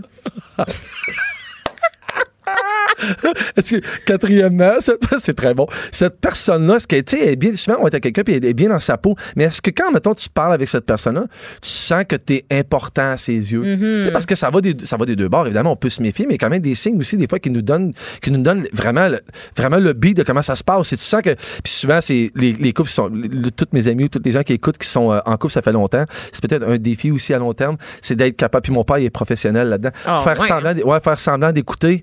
Mon père, il a tout le temps dit, puis là, s'il écoute, il va être fâché, mais mon père, il a tout le temps dit, tant qu'elle pense qu'elle a raison, tout va bien. Ben voyons donc. Ouais, ouais, ouais. Mais non, mais ça, ça veut dire des fois choisir ses combats Ils aussi. sont en couple depuis combien de temps, tes Ah, parents? 50, 60 ans. j'ai- Sérieux. Sérieux, moi, pis toi, on peut pas lui faire la morale là-dessus. Vraiment OK, pas. OK, OK. En fait, cette personne-là, ce qui est très important, puis c'est peut-être mon cinquième point, c'est l'empathie. C'est quelque chose que dans les couples qui, qui finit vraiment pas par disparaître, mais souvent c'est un grand défi. Ben moi, de- j'en ai pas à la base. Fait que déjà, être inexistante de mon côté dès le début de la relation. Mais si ça fait trois mois que t'es avec un gars, puis au lieu de tout le temps vouloir louer un chalet ou louer un, un- un- voyons, un- à l'hôtel pour aller, s'il te propose des trucs, là, écoute, écoute, là, je pense que les pommes, t'es comme moi là-dessus, t'aimes pas bien cette activité-là. Non, j'adore ça, les pommes. Ah, Voyons, ça, ma bio vrai? Tinder, c'est littéralement j'ai besoin d'un lift pour aller aux pommes.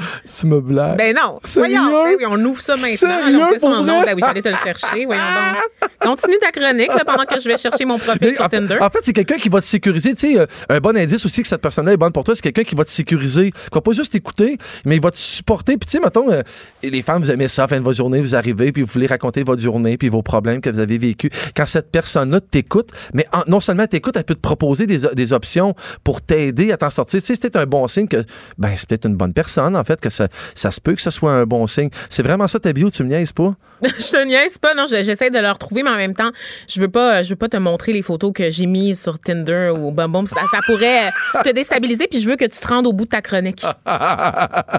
Puis, à- tu sais quoi? En terminant, en fait, le sixième point, tu sais, son comportement, est-ce qu'il est amoureux? En fait, cette personne-là, fait-tu des promesses? Es-tu réaliste? Es-tu pas réaliste? Est-ce qu'il parle par ses actes? Souvent, les gens parlent beaucoup, mais tu sais, savoir si ça se passe vraiment. Tu sais, quelqu'un qui te parle qui va aller dans le sud avec toi pendant quatre ans, il est bien cool, là. Mais tu y vas-tu dans le sud à un moment donné? Les gens qui posent ces gestes-là, tu sais, euh, parler de- des trucs concrets, ben, t'emmener au restaurant pour une soirée, juste de belles discussions, sans avoir d'arrière-pensée. Vous allez avoir établi vraiment une belle relation. Euh, T'es chez vous, puis t'aide à faire la vaisselle, qui est pas sa vaisselle sale. C'est-tu Ouais. pas, pas un beau signe, ça, Ça, c'est beau. Ça, c'est de la romance. Parle-moi de ça. Moi, c'est ça que je veux. Quelqu'un qui m'accompagne quand je vais à l'épicerie acheter, genre, du papier de toilette puis de l'eau de Javel. Moi, je veux pas les grand gestures. Ah, Moi, ça. je veux de l'amour au quotidien, master. là. Ben, la, chose, là, la, la vraie affaire qui dure, là, où est-ce qu'on trouve la beauté dans la laideur Mm-hmm. quotidienne là, de mon visage tuméfié le matin quand je me réveille? Mais tu sais, j'ai commencé en te parlant de celui qui traîne une grande déclaration d'amour en te levant le lendemain matin de votre première soirée ensemble, ou nuit, je devrais dire. Mais imagine si cette personne-là, au lieu de te faire une déclaration d'amour, tu t'étais réveillé le matin, puis qu'elle était déjà partie, puis qu'elle t'avait laissé juste un petit mot. Ben cool. Ah, juste un petit coup, ben cool, sur un bout de papier qui a déchiré, puis qui a juste écrit ça. Hey, euh, c'était vraiment le fun, t'es vraiment fine. Euh, on se rappelle, ou on, s- on, on s'email, ou on se texte. OK, attends, mais ça, c'est pas une relation. Là. Un- ça, c'est un one night, puis il laisse un mot, puis il, comme ça, ben, bye. non, mais toi, toi, t'as eu du fun toute cette nuit-là. Mais oui, c'était inacceptable à ta minute. Si toi, t'as eu du fun, puis finalement, tu te lèves le matin, puis il est déjà parti. T'as pas à dealer avec son déjeuner, t'as pas à dealer avec sa déclaration d'amour qui finira plus. T'as comme l'impression que, hey, OK, c'était peut-être, j'étais peut-être cool, il a le goût de me revoir.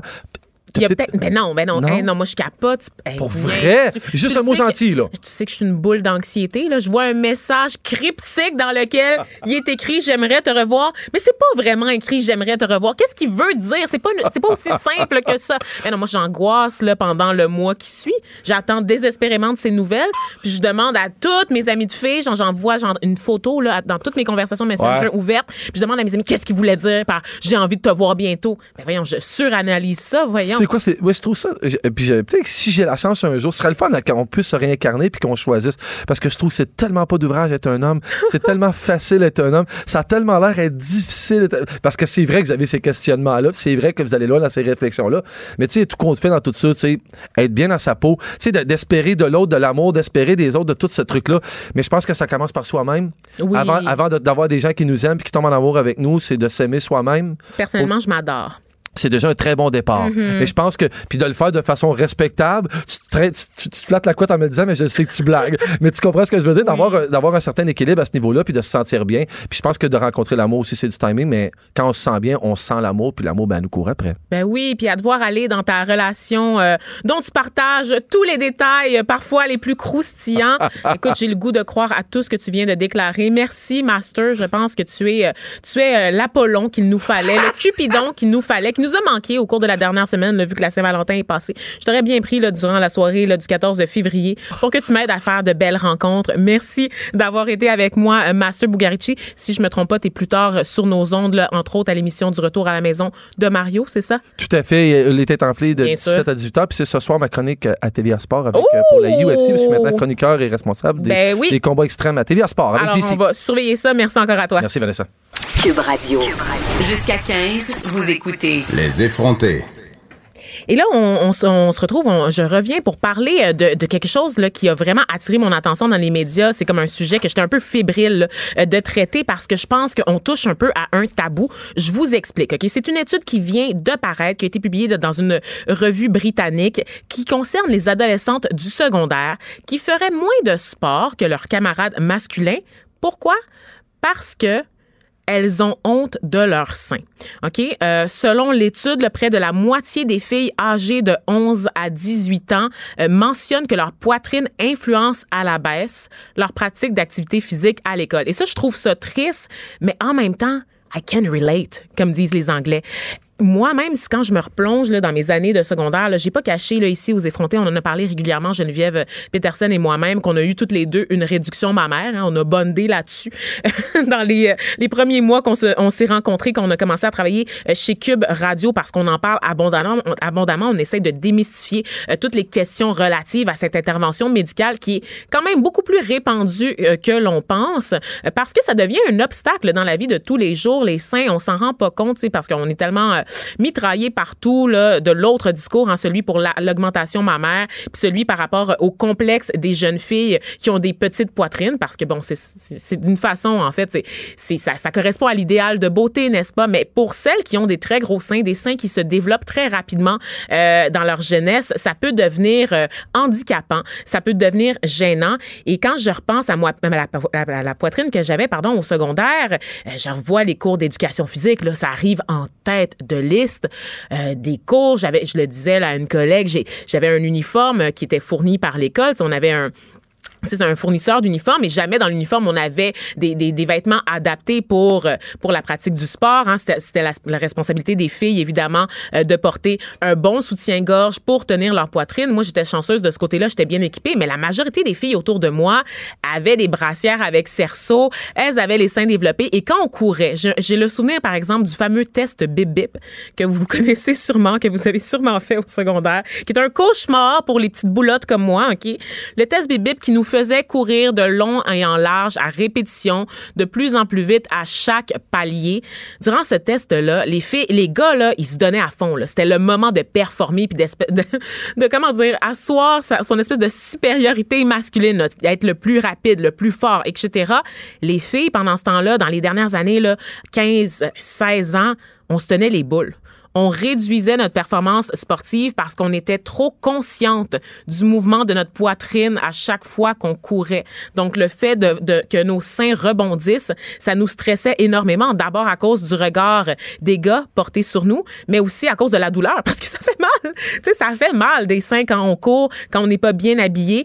Euh, et, je peux comprendre là, pourquoi ça, ça cause énormément de détresse auprès des filles. Et pourtant, c'est un sujet dont on parle très peu, un peu euh, comme le tabou entourant aussi les douleurs dans la pratique de l'activité sportive. Et là, il y a cette étude qui est sortie, puis évidemment, on a, on a sollicité des personnes euh, là-dessus. Entre autres, nous, on reçoit aujourd'hui là, euh, Madame Geneviève Leduc qui euh, et de l'organisation Filles Actives, une, une, une, organisation qu'on aime beaucoup euh, recevoir ici là, aux effrontés parce que vous le savez, Geneviève Peterson et moi, on croit énormément là, euh, à l'importance du sport là, pour le développement euh, des adolescents et des adolescentes particulièrement qui, comme je le disais, se sentent pour, parfois là, mises à l'écart de la pratique de l'activité sportive. Donc, Geneviève Leduc, bonjour. Ah, elle est censée être au bout du fil. Euh, ben, en attendant, je vais la présenter. Je rappelle qu'elle est conseillère principale au programme chez Filles Actives. Euh, Geneviève, est-ce que vous avez vu passer euh, cet article, cette étude là concernant la poitrine des jeunes femmes? Oui, bien sûr. Est-ce que vous m'entendez bien? Oui, là, je vous entends. Tout, tout, tout va bien. Oui, oui, oui, oui. Ben oui, ben oui, on est content de vous avoir. Là. On, vous a parlé beaucoup dans la dernière année. J'avais rencontré aussi Tesha Virtue, là, qui est la porte-parole de votre organisation. Donc, euh, vraiment, beaucoup d'amour pour la mission de Filles actives là, qui vise à promouvoir l'activité physique chez les jeunes femmes. Oui, ben effectivement, euh, merci de, de, bien présenter euh, notre organisme. Mais en fait, c'est ce qu'on essaie de faire d'ailleurs chez Filles Active, hein, c'est tout simplement d'essayer de, de, de démystifier peut-être les, euh, les barrières qui existent puis qui se présentent puis qui empêchent les jeunes filles d'être plus actives.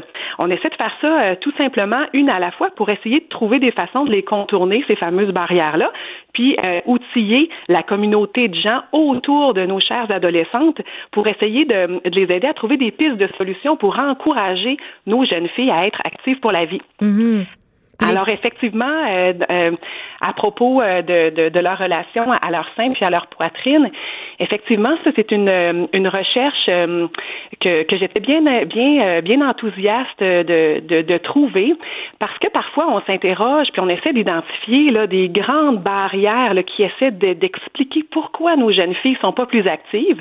C'est correct hein, de s'intéresser à l'offre d'activité physique. Tu sais, qu'est-ce qu'on qu'est-ce qu'on leur présente? Est-ce que les jeunes filles aiment des activités compétitives ou non? Mm-hmm. Est-ce qu'elles aiment les sports d'équipe? Est-ce qu'elles préfèrent des activités tendance, des activités individuelles, des activités de plein air? Alors ça, c'est parfait de s'interroger à ce propos-là. Mais des fois, il faut aller un, peu plus à, à, la racine du problème. Puis des fois, c'est de s'approcher un petit peu des préoccupations qui sont vraiment terre à terre, vraiment concrètes. Et puis, euh, ben, les études ne pleuvent pas. Ouais, oui, hein, c'est ça. Le tabou, le fameux tabou sur cette question-là, cet enjeu-là. Donc, on sait évidemment que, bon, la condition féminine en général dans les études scientifiques, ça a été long, longtemps négligé là, par la médecine, ça, on le sait. Mais il reste quand même qu'il y a certains sujets dont on ne parle que presque pas, en fait très peu, tu sais, parce qu'il y a un malaise, il y a un malaise de dire ben je me sens mal à cause de mes boules parce que il y a, cette culture là où est-ce que les femmes qui ont des grosses poitrines ou qui ont dont la poitrine se développe devraient être contentes, tu sais, il y a juste du positif qui arrive quand tu as des seins qui se développent, c'est juste une bonne affaire aux yeux du reste de la société. Alors que pour beaucoup de filles, ben ça peut être complexant. Euh, parmi les études justement citées, euh, parmi plutôt les, les, cas cités dans cette étude-là, euh, les inquiétudes, il y a le fait de se changer devant leur père, le mouvement de la poitrine comme je le décrivais tout à l'heure dans mon introduction, euh, et puis aussi comme je le disais, il y a 50% d'entre elles de ces jeunes filles-là qui ont été sondées euh, qui portent pas de soutien-gorge adapté parce qu'on sait pas nécessairement que ça fait partie de l'équipement à avoir, tu sais, on n'en parle pas. Exact, exact. Puis euh, chez Filles Actives, c'est ce qu'on essaie un peu de faire. Hein. On essaie de, d'entourer nos jeunes filles de, de modèles qui vont être capables d'être euh, à leur écoute puis euh, d'être capable d'avoir un mot ou un, un, conseil bien approprié là, au moment où elles sont disposées à l'entendre, donc tout en respectant leur rythme évidemment, Parce que, par exemple, dans le cas du soutien-gorge sportif, on s'entend que ce n'est pas un accessoire qui est obligatoire. Hein. Il y a plein de femmes qui choisissent de, de, de, de, passer à travers leur journée, puis même de bouger sans porter de soutien-gorge sportif, puis il n'y a pas de problème euh, à ce sujet-là. Il n'y a pas de risque associé à ne pas en porter. Mais quand une jeune fille euh, euh, de, de s'empêcher de participer au cours d'éducation physique, par exemple, parce qu'elle sent que les regards sont posés sur elle, ben à ce moment-là, il faut justement peut-être l'interroger puis savoir pourquoi donc elle, préfère demeurer sur le banc. Mm. Hein, parce qu'on l'a vu là euh, dans les statistiques que, que tu mentionnais, on voit qu'une fille sur trois est mal à l'aise de se changer devant ses pairs. Donc le problème survient avant même d'arriver au vestiaire. Ah, c'est clair. Alors c'est là, oui, où les jeunes filles vont parfois dire avoir un peu mal au ventre, vont euh, aller se changer dans les toilettes. linge. oui, ben oui, c'est ça. Où ils vont tout simplement prétexter avoir oublié leurs vêtements, alors que parfois c'est pas nécessairement vrai, mais elles cherchent un moyen de s'en sortir. Donc, faut essayer de renverser un petit peu l'environnement qui entoure là euh, euh, nos jeunes filles quand vient le moment de les encourager à bouger. Mm-hmm. Puis là, dans le fond, la sensibilisation, c'est pas nécessairement juste auprès des jeunes filles qu'il faut la faire, c'est aussi auprès des gars, du regard qu'ils portent sur leurs collègues féminines, puis aussi des professeurs qui, moi, honnêtement, quand j'y repense là à mes journées d'éducation physique, mes années en éducation physique, c'était pas mal souvent des hommes les professeurs, tu sais. Puis je me rappelle entre autres quand on avait des cours de natation, là, quand on arrive là à genre troisième secondaire puis qu'on a des totons là, toutes les filles s'inventent, sont tout le temps dans leur semaine. À chaque fois que le cours des ducs arrive, dans on est tout le temps toutes menstruées, fait qu'on reste toutes sur le banc pour pas être dans la piscine, pour pas avoir à se mettre en maillot moulant parce que ben t'as tout l'inconfort aussi là du corps qui change associé à l'adolescence, puis les filles ont été encore plus complexées à cause de la poitrine, t'sais. De ce que j'ai vu évidemment de mon expérience personnelle, je veux pas faire une généralisation, mais on est là-dedans, tu sais. Oui, effectivement. Puis les enseignants, on le sait à quel point ils ont plein de préoccupations. Ils ont, ils ont toutes sortes, ça fourmille dans leur cerveau. Ils ont toutes sortes de choses à, à, à, s'occuper là, quand vient le temps d'enseigner. Alors, euh, on le sait qu'ils font euh, toujours tout avec. Euh, ils essaient de de de, de de, jongler avec tout ça.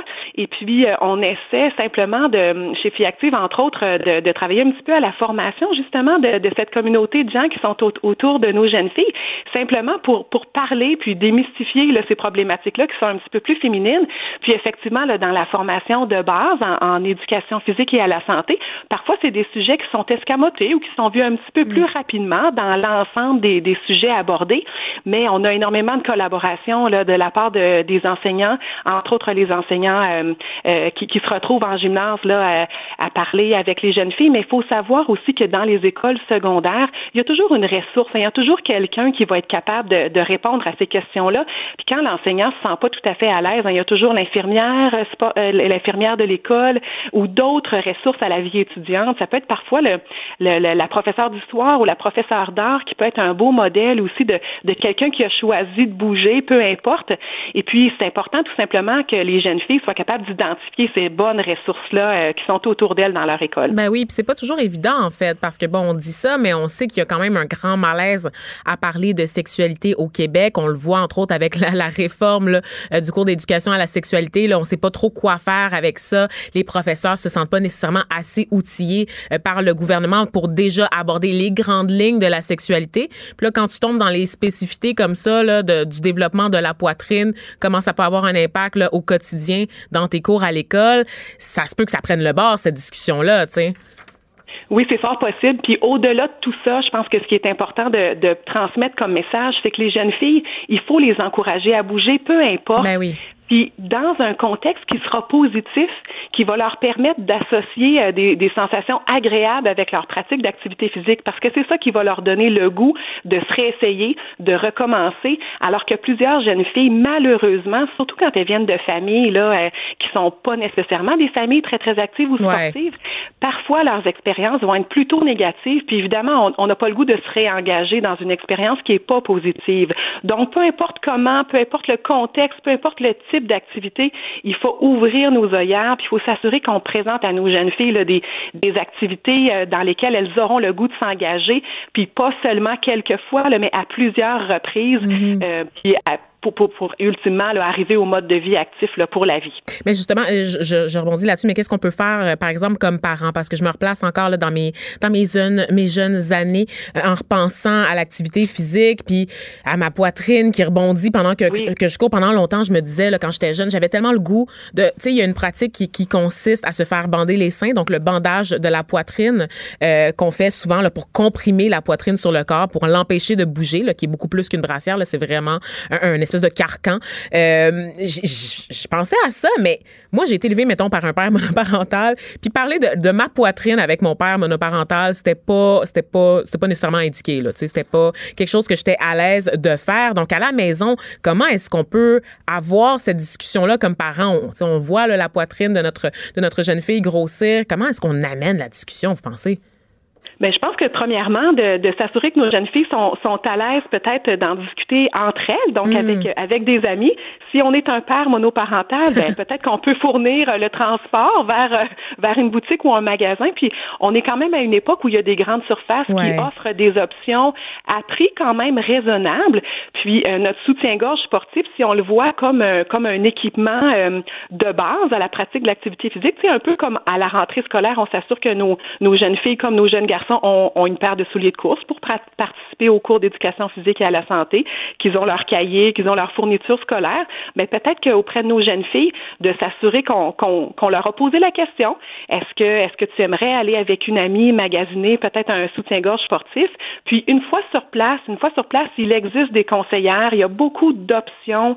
Euh, il y a des gens qui sont là pour aider puis soutenir nos jeunes filles. Fait que peut-être que que si on est un père monoparental, j'encouragerais peut-être euh, au moins peut-être fournir, le, fournir un transport. ben, j'en prends bonne note. Je vais passer le mémo à mon papa pour la prochaine fois. Non, ça arrivera pas. Mais merci beaucoup euh, pour tous ces conseils et cette discussion fort éclairante. Geneviève Leduc, je le rappelle, vous êtes conseillère principale euh, au programme chez Filles Actives. Donc, merci d'avoir pris le temps de jaser avec nous de cette étude là, fort intéressante. Ça m'a fait plaisir. Bonne fin de journée. Bonne fin de journée. On se retrouve tout à l'heure après la pause avec Guillaume Lavoie. On va parler de ce qui se passe du côté de la politique américaine.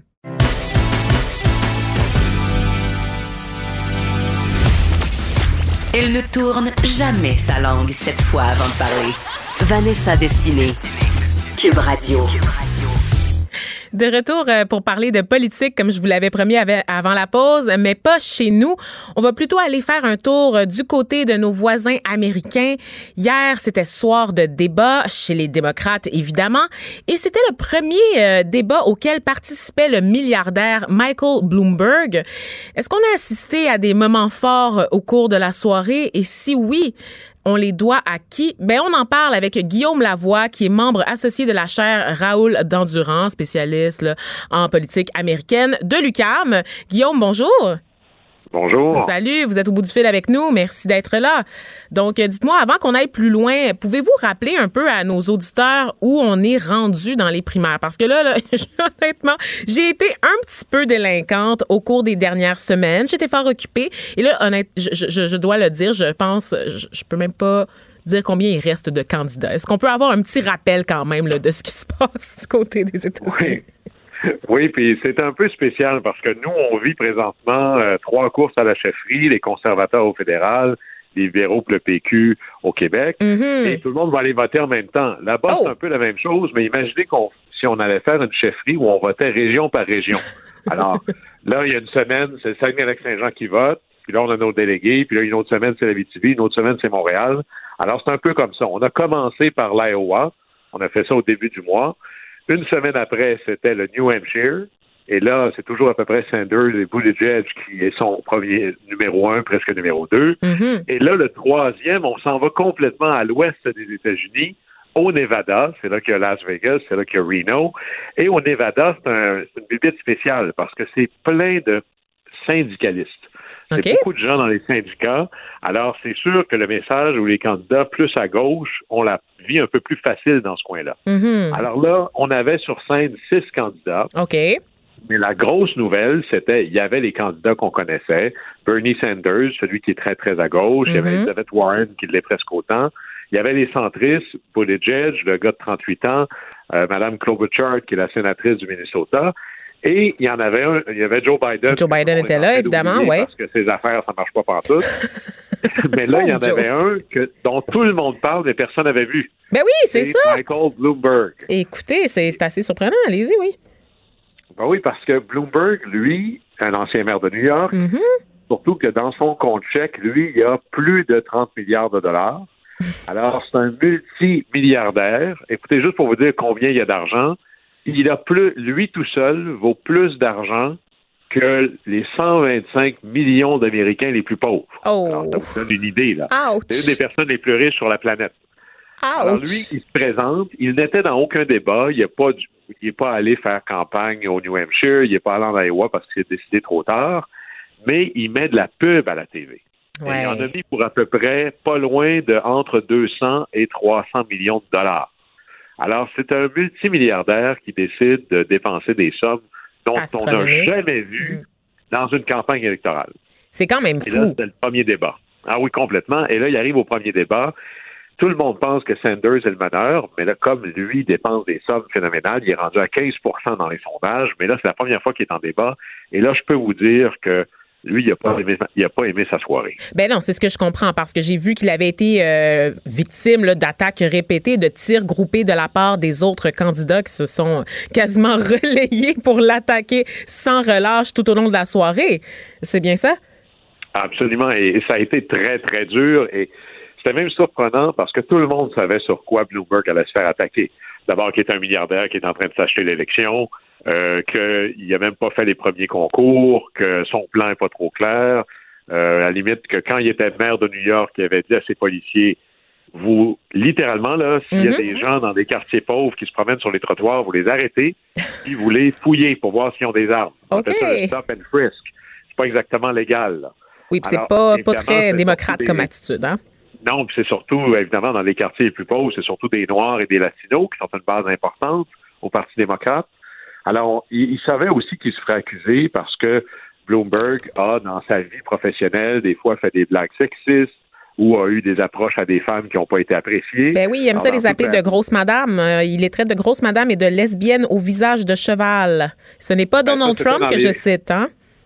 C'est dans les accusations qu'il avait et il a signé des accords. Alors, on présume qu'il a, fait un- une entente avec certaines de ces femmes-là, on ne sait pas combien, en disant, ben, on s'entend, je vous donne de l'argent, puis on signe en bas de la feuille qu'on n'en parle plus jamais. Mhm. Alors là, les autres candidats, c'est Elizabeth Warren, pour qui ça va pas très bien, qui était un peu, des fois, là, il n'y a rien de plus dangereux qu'un candidat qui n'a plus rien à perdre. Ah, c'est ça. là, Madame Warren a dit, un instant, là, c'est pas vrai qu'on va aller en campagne avec un candidat qui, là, on va avoir le supplice de la goutte, là, chaque jour, on va entendre une nouvelle accusation de sexisme, Mhm. de misogynie.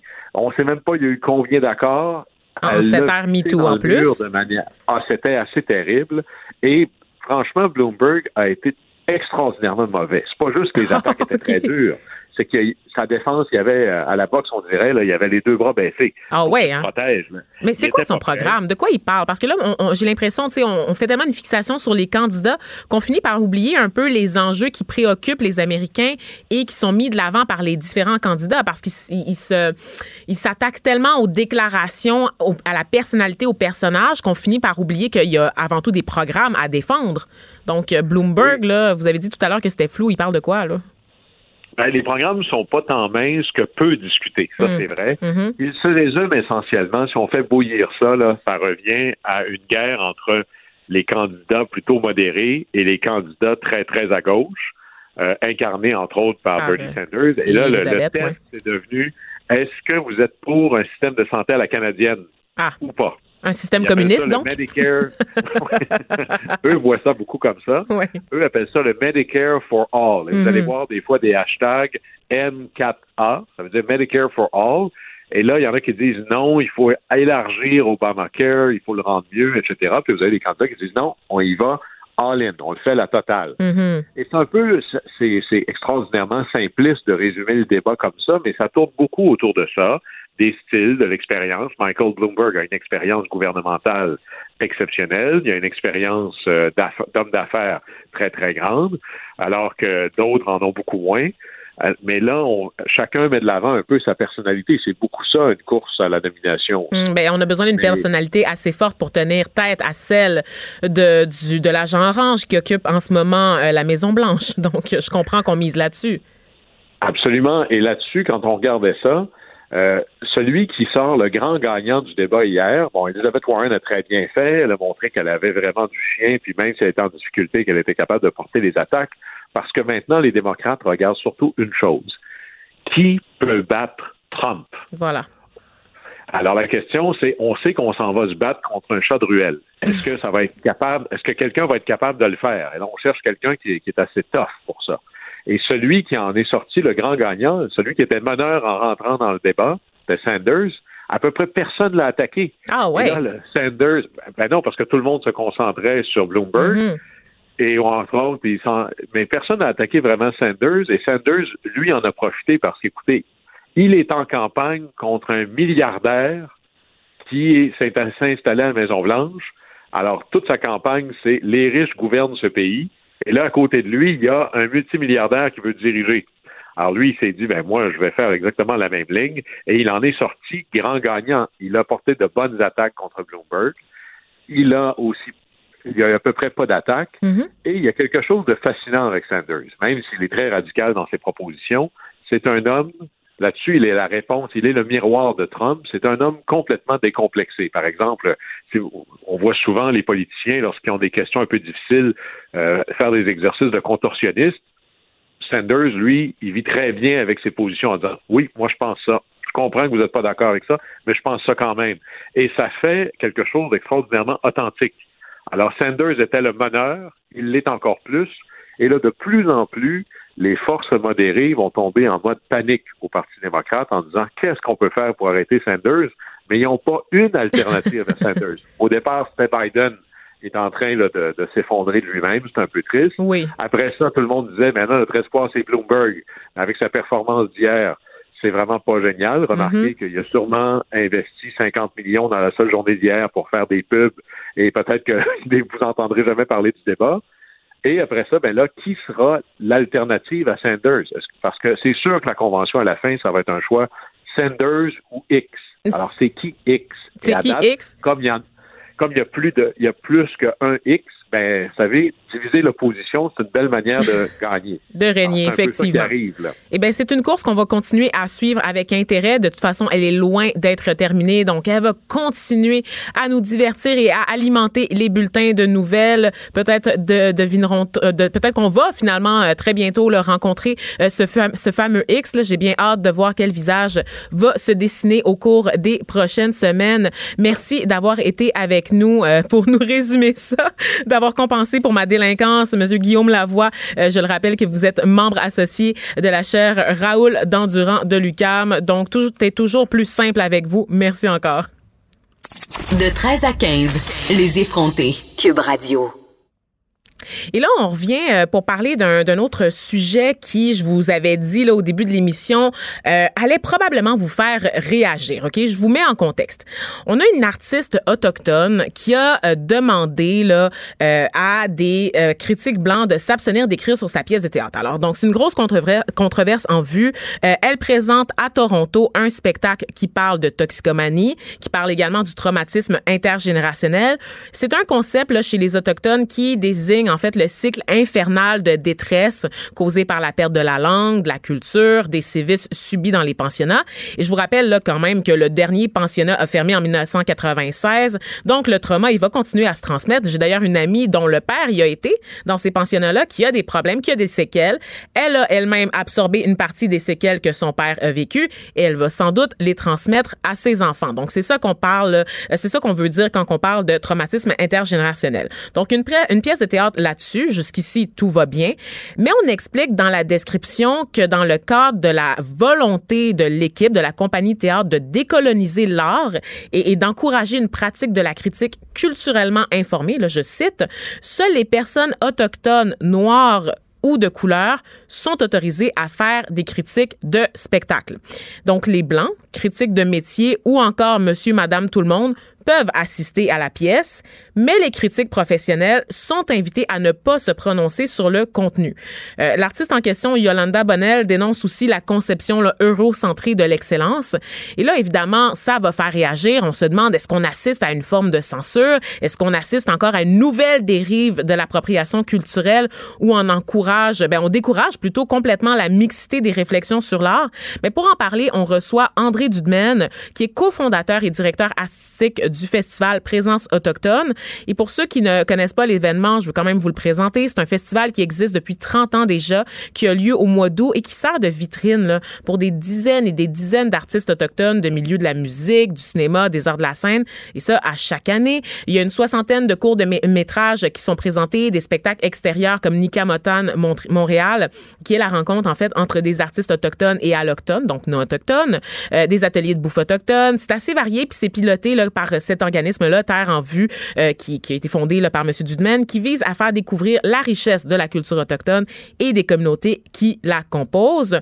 Euh, donc voilà, et André Dudemaine, vous êtes vous-même Inou par votre mère, vous venez de Masteuillage de la BTB. Je souligne au passage là, que votre festival, vous l'avez créé dans la foulée de la crise d'Oka et nous y reviendrons d'ailleurs. Pour le moment, je veux vraiment parler de cette histoire de pièces de théâtre et de décolonisation de l'art. Donc vous êtes avec nous au bout du fil? Oui, bonjour. Bonjour, ça va bien? Très bien, merci. Oui. Donc, dites-moi, André, avant d'avoir votre opinion sur ce cas précis, est-ce que vous pouvez quand même nous expliquer avant euh, ce qu'on entend par la décolonisation de l'art? Parce que là, j'ai vraiment garoché beaucoup de concepts dans mon intro et je, conviens que c'est pas évident pour monsieur, madame, tout le monde de démêler tout ça. Oui, bon, euh, ce qui arrive, c'est qu'effectivement, euh, la, le colonialisme a laissé des séquelles, c'est-à-dire que souvent, il y a des angles morts, hein, des, des, des, des euh, présupposés inconscients euh, qui demeurent et qui euh, peuvent euh, rendre euh, difficile, voire impossible, la perception de certaines réalités de ceux qui ont subi une discrimination ou une oppression. On pourrait faire un parallèle avec la situation des femmes. Hein. Tout le monde reconnaît aujourd'hui que hommes et femmes, oui, c'est l'égalité et que ça devrait se traduire dans les faits, mais on voit que quand on regarde les statistiques euh, de l'emploi, quand on regarde les conseils d'administration, quand on regarde les, euh, les assemblées politiques, on voit bien que cette égalité que tout le monde reconnaît intellectuellement, on a du mal à la traduire dans la réalité. Alors donc, il y a toujours ce poids inconscient qui, qui demeure et qui font que des fois, même après qu'on est sorti euh, des ornières euh, euh, d'une discrimination officielle, on n'est pas encore capable pleinement de, de marcher librement comme on, on le, on le souhaiterait tous. Mm-hmm. Alors donc, c'est vrai aussi dans, dans le domaine artistique, on s'en rend compte souvent le regard qui est posé sur l'art autochtone ou euh, la, façon même dont les Autochtones eux-mêmes ont à se réapproprier l'art pose un certain nombre de difficultés parce qu'il s'agit effectivement d'un art de réappropriation de, de, son propre espace souverain et de son propre euh, langage qu'il faut recréer parce que euh, il y a eu tellement de, de, de, pertes culturelles que maintenant il faut souvent repartir sur une Alors c'est pas c'est pas toujours simple non plus pour, euh, pour les artistes. Donc, c'est ça. Donc, des artistes qui ont l'impression souvent que le regard que vont poser des critiques blanches sur leur travail va être teinté d'incompréhension, ce qui pourrait influencer ensuite cette incompréhension-là, euh, la critique du spectacle. Donc, le, fait d'encourager d'autres personnes à se déplacer pour aller voir le spectacle, quand tu l'as pas compris, ça peut te nuire quand même assez là, dès le début. Donc, c'est ça, c'est ça cette tension-là, en fait, entre les critiques et les artistes. Oui, c'est euh, c'est ce qu'on voit, en tout cas s'exprimer euh, personnellement, si vous me demandez mon, mon Bien sûr. mon opinion. C'est pour ça que je vous appelle, Monsieur Dudman. euh, moi, je dis, si on fait un spectacle, il faut accepter toutes les critiques. Hein. Ça, on quitte. Euh, je pense que c'est aussi le devoir de l'artiste quand on fait un type de théâtre militant ou un théâtre d'intervention et qu'on le rend public. Hein, à ce moment-là, on a le devoir aussi de sensibiliser les critiques qui viennent de leur fournir de la documentation, s'il le faut, euh, de, de, de, bien les, de rencontrer les gens, de discuter avec eux, de, mettre en contexte. Ben, oui, voilà, parce que sinon, sinon, on fait pas notre travail. Et je me dis, il semble y avoir, j'ai lu les textes sur le spectacle présenté qui s'appelle Bug. Est-ce que c'est ça? Oui. Oui, alors. Oui, en, langue ojibwe, donc c'est c'est adapté, là, c'est pas tout à fait mais c'est la traduction qu'on retient de notre côté, euh, nous, les allochtones. Parfait. Alors donc, euh, il y avait quelque chose que j'ai trouvé, c'est que le, il semble bien que cette pièce marche un peu sur, euh, euh, je dirais, deux jambes. Il y a une jambe qui est une partie rituelle, qui s'adresse évidemment d'abord aux populations autochtones et qui est un théâtre de guérison où on cherche justement à rejoindre des gens qui prennent des vieilles blessures mm-hmm. et comme vous l'avez dit, souvent des blessures qui sont euh, un non-dit transgénérationnel qui, qui, qui, est venu de, de, de, de, séquelles familiales qui se sont transmises euh, euh, euh, qui continue à, causer des souffrances. Mm-hmm. Alors ça, il y a un aspect thérapeutique et rituel qui est important et qui a sa raison d'être. Et puis à côté de ça, on fait une pièce de théâtre aussi qui est une représentation publique. Et c'est là, je me dis qu'il y a une contradiction. Si, vraiment on veut faire un, un rituel de thérapie et un rituel de guérison, euh, euh, on n'a pas à le rendre public. À ce moment-là, on reçoit les gens et on fait ça euh, de façon privée, de façon Par nous, entre nous? Entre nous, oui, oui. Quand on fait un sweat lodge, par exemple, quand on fait une tente à sudation, c'est pas une pièce de théâtre. On n'invite pas les critiques. Qui est une tradition autochtone pour les auditeurs. Voilà. Et euh, on le fait. Ben, euh, je regarde le, le, les funérailles de Maman Dion. On a dit on fait ça dans l'intimité. Donc voilà, il n'y a pas de pas de journaliste dans le, le au, dans le rituel comme tel de, de, de deuil et de et d'adieu.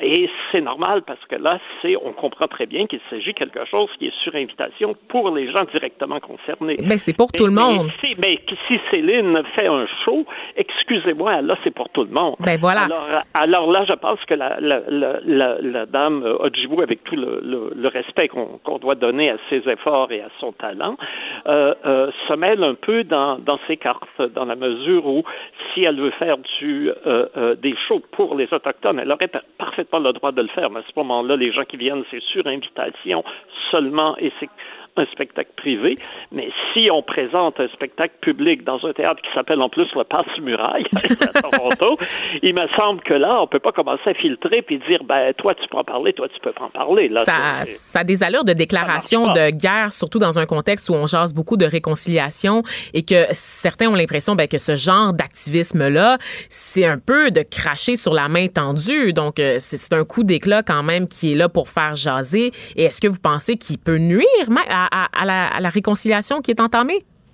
Ben moi, je pense que la réconciliation, c'est aussi un processus compliqué qui va prendre du temps. Bien sûr. Et euh, je pense que s'il y a des gestes parfois provocateurs qui amènent des débats, à condition évidemment que ce soit récupéré de bonne façon pour qu'on débatte correctement des choses, euh, je, je trouve pas ça euh, euh, en soi. Si, si c'était un grand mouvement, alors là, je, je serais plus critique. Ouais. Mais je me dis, si c'est une artiste en particulier qui, dans sa propre démarche, sent le besoin de le faire et que ça fait partie, elle, de, de, de, sa propre, de son propre parcours à ce moment-ci, parce que peut-être qu'elle pourrait changer d'avis dans quelques années. Hein, les artistes non plus, c'est comme tout le monde, ça évolue au fur et à mesure. Alors je me dis que ça provoque que ça provoque maintenant réflexion et débat c'est pas mauvais, mais euh, euh, comment dire, euh, faut effectivement et merci d'ailleurs à vous de d'amener un, un, questionnement autour de, de, de cette pratique-là, qui, euh, euh, à mon avis, est pas euh, parfaitement heureuse en soi, mais qui, je pense, peut aussi, pour l'instant justement, nous amener sur le terrain où qu'on n'est pas à dire on déroule le tapis de la réconciliation et on va tous danser dessus demain matin, tout va être réglé. C'est un processus qui est plus compliqué. Écoutez, l'affaire, on le sait déjà qu'elle va faire grand bruit là, au cours des prochains jours. On s'attend à ce qu'il y ait des critiques. Moi, je m'attends personnellement à ce que des critiques et des commentateurs blancs déchirent leur chemise sur à peu près toutes les tribunes pour revendiquer leur droit de voir une pièce qu'ils n'auraient pas vraiment voulu voir à la base. Parce qu'on va se dire les vraies affaires, Monsieur Dudman, quand même, ces critiques-là en temps normal ne se bousculent pas pour assister à vos événements, aux événements des communautés autochtones. La culture autochtone en général souffre encore d'un manque de couverture médiatique et de visibilité en général, non? Oui, exactement. Et dans ce sens-là aussi, euh, la provocation peut euh, devenir intéressante dans la mesure où ça, ça, ça remet euh, euh en cause les, les pratiques d'exclusion qui sont prises souvent pas, pas méchamment. Hein. Les, les gens s'appellent pas pour dire on, on la culture autochtone, ça ne nous intéresse pas. C'est des réflexes conditionnés qui font que les artistes autochtones restent dans un angle mort et parfois, ben, euh, quand on est dans un angle mort, faut peser un petit peu sur le klaxon pour euh, rappeler notre présence. Alors ça, euh, effectivement, ça pourrait être aussi un autre aspect positif de ce geste qui on, euh, euh, on, va se le dire, est un geste provocateur. Ben voilà, c'est ça. Et vous êtes bien placé pour le savoir, là, puisque vous êtes un ambassadeur de la culture autochtone au, Québec. Très, très rapidement, parce qu'on n'a pas beaucoup de temps, il faut poursuivre avec le reste de l'émission, mais je voulais savoir, votre festival, il a été créé quand même dans la foulée de la crise d'Oka. Vous avez connu des difficultés en début de carrière pour obtenir des commanditaires, notamment parce qu'il y avait une très, très grande méfiance à l'égard des Autochtones. Euh, Est-ce que vous trouvez que le, le milieu artistique a évolué depuis, juste sur le mot de la fin? Oui, effectivement. Je rappelle que le festival aura lieu du 4 au 12 août prochain à Montréal. Et effectivement, il y a maintenant un public, il y a maintenant un intérêt. Il y a de plus en plus de, de médias, il y a de plus en plus aussi un, un regard euh, informé sur euh, euh, l'art des Premières Nations. Et il y a eu des grands progrès d'accomplir. Et je suis très heureux que nous ayons pu, à notre niveau, y contribuer. Ben oui. Et on va continuer de suivre les activités. Donc, Présence autochtone, je le rappelle, Québécois euh, donc euh, responsable de Cube Radio, qui est partenaire d'ailleurs de l'événement. Donc tout est dans tout, Monsieur Dudmen. Donc je le rappelle, André Dudmen, vous êtes cofondateur et directeur artistique du festival Présence autochtone. Merci d'avoir pris le temps de nous jaser de ce dossier qui sera très probablement explosif. Merci encore. Et merci à notre partenaire principal, Québécois. Effectivement, on est très heureux euh, de ce partenariat. voilà. À une prochaine fois. Bye. Vanessa Destinée, la seule effrontée qui sait se faire aimer. Vous écoutez Les effrontés. De retour euh, avec Élise Jeté, euh, quelqu'un avec qui j'ai l'habitude de partager le micro. Donc, euh, bien, bien à l'aise, bien confortable Bonjour, dans les petites pantoufles. Allô, Élise Jeté, tu es productrice de contenu pour En 5 minutes et tabloïd. Mais aujourd'hui, tu nous parles d'une page qui... page en 5 minutes qui est parue hier. Mm-hmm. en fait, j'y explique une étude qui est parue dans la revue Nature, mais je l'ai expliquée à l'aide d'images faites par mes collègues, mes charmants collègues d'images 3D qui sont capables de dessiner des poumons en trois dimensions. Pour une expérience des plus immersives. Oui, parce que je veux que les gens comprennent des études très complexes que normalement on comprendrait pas. Euh, Est-ce que tu as déjà fumé, Vanessa? Non. Euh, ben, je suis une fumeuse de fin de semaine. C'est une espèce de running gag. J'ai aussi une fausse cigarette en ce moment dans la poche de oui, mon chandail. Je vois ça, je, la expliquer qu'est-ce que ça fait là. Qu'est-ce que ça fait là? C'est, oui, je, je, la montre à la caméra. Bon, moi, moi ma, euh, mon habitude par rapport à la cigarette, c'est une cigarette par semaine. Oh, oui, je suis ton petit nanan. Mon, mais je la déguste pas tant que ça. J'en ai pas nécessairement besoin. Pas le mot déguster avec cigarette. Je sais, mais regarde, je fume une cigarette par semaine. Euh, ben, tu sais, je suis capable de skipper. Là, c'est pas une dépendance. Là. Ben, c'est loin d'être une dépendance lorsqu'on parle d'une cigarette par, semaine. Euh, cela dit, si si t'étais là une grande fumeuse, que tu avais fumé de nombreux paquets de cigarettes durant ta vie, et que tu avais tous les poumons noircis, comme mes collègues l'ont si brillamment dessiné dans Mhm. la page en cinq minutes Ben oui, d'hier. Euh, hein. Peut-être que tu te dirais, hey, j'aimerais ça revenir en arrière, tu sais. J'aimerais ça me donner une deuxième chance avec mes poumons. Et dans la revue Nature, on nous explique, euh, on nous expliquait au mois de janvier que c'était possible. Oh, c'était possible que nos cellules se régénèrent. En fait, l'auteur principal de l'étude, qui s'appelle Peter Campbell, travaille lui euh, à- au Royaume-Uni et il prétend là, que ses résultats sont assez convaincants pour donner un nouvel espoir aux fumeurs qui veulent arrêter de fumer. Ce qu'on nous dit en fait, c'est que lorsqu'on n'a pas fumé, nos poumons sont tout roses. Euh, près de 100% de nos cellules sont considérées normales, entre guillemets. Chez un fumeur, les poumons noircis, évidemment, on les a déjà vus là, sur les paquets de cigarettes pour qu'ils soient repoussants, là, euh, pour que pour pas qu'on décide de les acheter. Pour décourager les filles comme moi, donc qui, de, qui restent juste des fumeuses de fin de semaine, oui. ça. Donc les poumons tout noircis, on, on dit qu'il y a environ de 4 à 10% des cellules chez ces, ces fumeurs-là qui sont normales. Donc ça fait quasiment, ça fait comme un bon plus de 90% des cellules qui sont des cellules endommagées par les effets du tabagisme. Les chercheurs ils ont décidé d'échantillonner, de, donc de prendre euh, certaines parties de, comme des biopsies en fait, de ces poumons-là, et d'analyser les gènes euh, des colonies de cellules qui se retrouvaient dans les bronches de 16 patients différents. Donc, ils ont fait leurs études sur 16 patients et dans une même biopsie, ils étaient capables de trouver euh, chez un patient fumeur des cellules très endommagées et d'autres en très bon état qui avaient la possibilité de se régénérer et de se multiplier. Donc, les cellules en bon état avaient la possibilité de faire des petits ah, oui, hein? Donc, un ancien fumeur, là, on a calculé de 1 à 2 ans plus tard, là, après avoir arrêté complètement de fumer, on était rendu, au lieu d'avoir 4 à 10% de nos cellules qui étaient normales, entre guillemets, on était rendu 20 à 40% de nos cellules génétiques qui se rapprochaient de cette dite normale, ce qui équivaut à quatre fois plus de cellules génétiquement saines que celles d'un fumeur actuel, quelqu'un qui n'a pas arrêté de fumer. Donc, tous ceux qui nous disent ah ben moi j'ai fumé toute ma vie de toute façon, il est trop tard pour arrêter et que ça a un impact significatif sur mm-hmm. ma fin de vie. Mm-hmm ben c'est faux. C'est faux. Il y a de l'espoir. Nous le prouve. Et il y avait des gens là-dedans. Puis tu sais, on peut se dire ah ben oui, mais moi j'ai trop fumé. On pourra pas me, me rescaper là. mais il y en avait là-dedans qui avaient fumé pendant 40 ans, 15 000 paquets de cigarettes dans leur vie, et il y avait quand même des cellules saines qui réussissaient à oh. tirer leur épingle du jeu pour la suite. Fait que dans le fond, c'est un plaidoyer pour commencer à fumer que tu es en train de nous faire, Élise, parce que dans le fond, ce que j'ai manqué, il est pas trop tard. Je pourrais me mettre dès aujourd'hui à la cigarette. Oui. Pour les 20 prochaines années, puis arrêter juste à puis j'aurais, ça serait sans impact. En même temps, on, on, te, on te garantit pas que euh, tes cellules affectées par le tabagisme vont pas te tuer avant que ah, tu cesses. OK, d'accord. Puis après, une fois que tu as cessé, tu as quand même. As quand même Il y a d'autres séquelles quand même au tabagisme, genre. 60 là, de tes cellules qui sont encore endommagées. Il y en a une partie qui est en rétablissement, mais c'est pas magique non plus. C'est pas une invitation que tu es en train de me faire, Elise. C'est pas magique, mais ça peut t'aider pour la suite des choses. Je comprends. Il y a une autre nouvelle scientifique qui a attiré mon attention hier et dont j'avais envie de te parler. Oh, et je crois que ça a aussi suscité de l'intérêt de ton côté. Ben écoute, les, images. Ben en fait, j'ai pas voulu cliquer sur les images. J'ai juste vu comme la une là, sur les réseaux sociaux. Ça, ça a buzzé, évidemment. Oui. Je vais te transporter euh, à l'hôpital King's College à Londres. Il y a une musicienne de 53 ans. Elle, elle est membre de l'Orchestre symphonique de l'île de White au sud de l'Angleterre. Elle s'appelle Dagmar Turner. Elle a été diagnostiquée en 2013. Donc, ça fait déjà un petit bout d'une tumeur croissante, euh, un peu latente, en fait, dans le cerveau. Donc, elle avait une tumeur qui, euh, disait-on, allait grandir, mais pas de suite. OK. Fait qu'elle, elle s'est dit, ben, touchez-moi pas au cerveau tout de suite. On va attendre de voir qu'est-ce qu'est-ce qui s'en vient.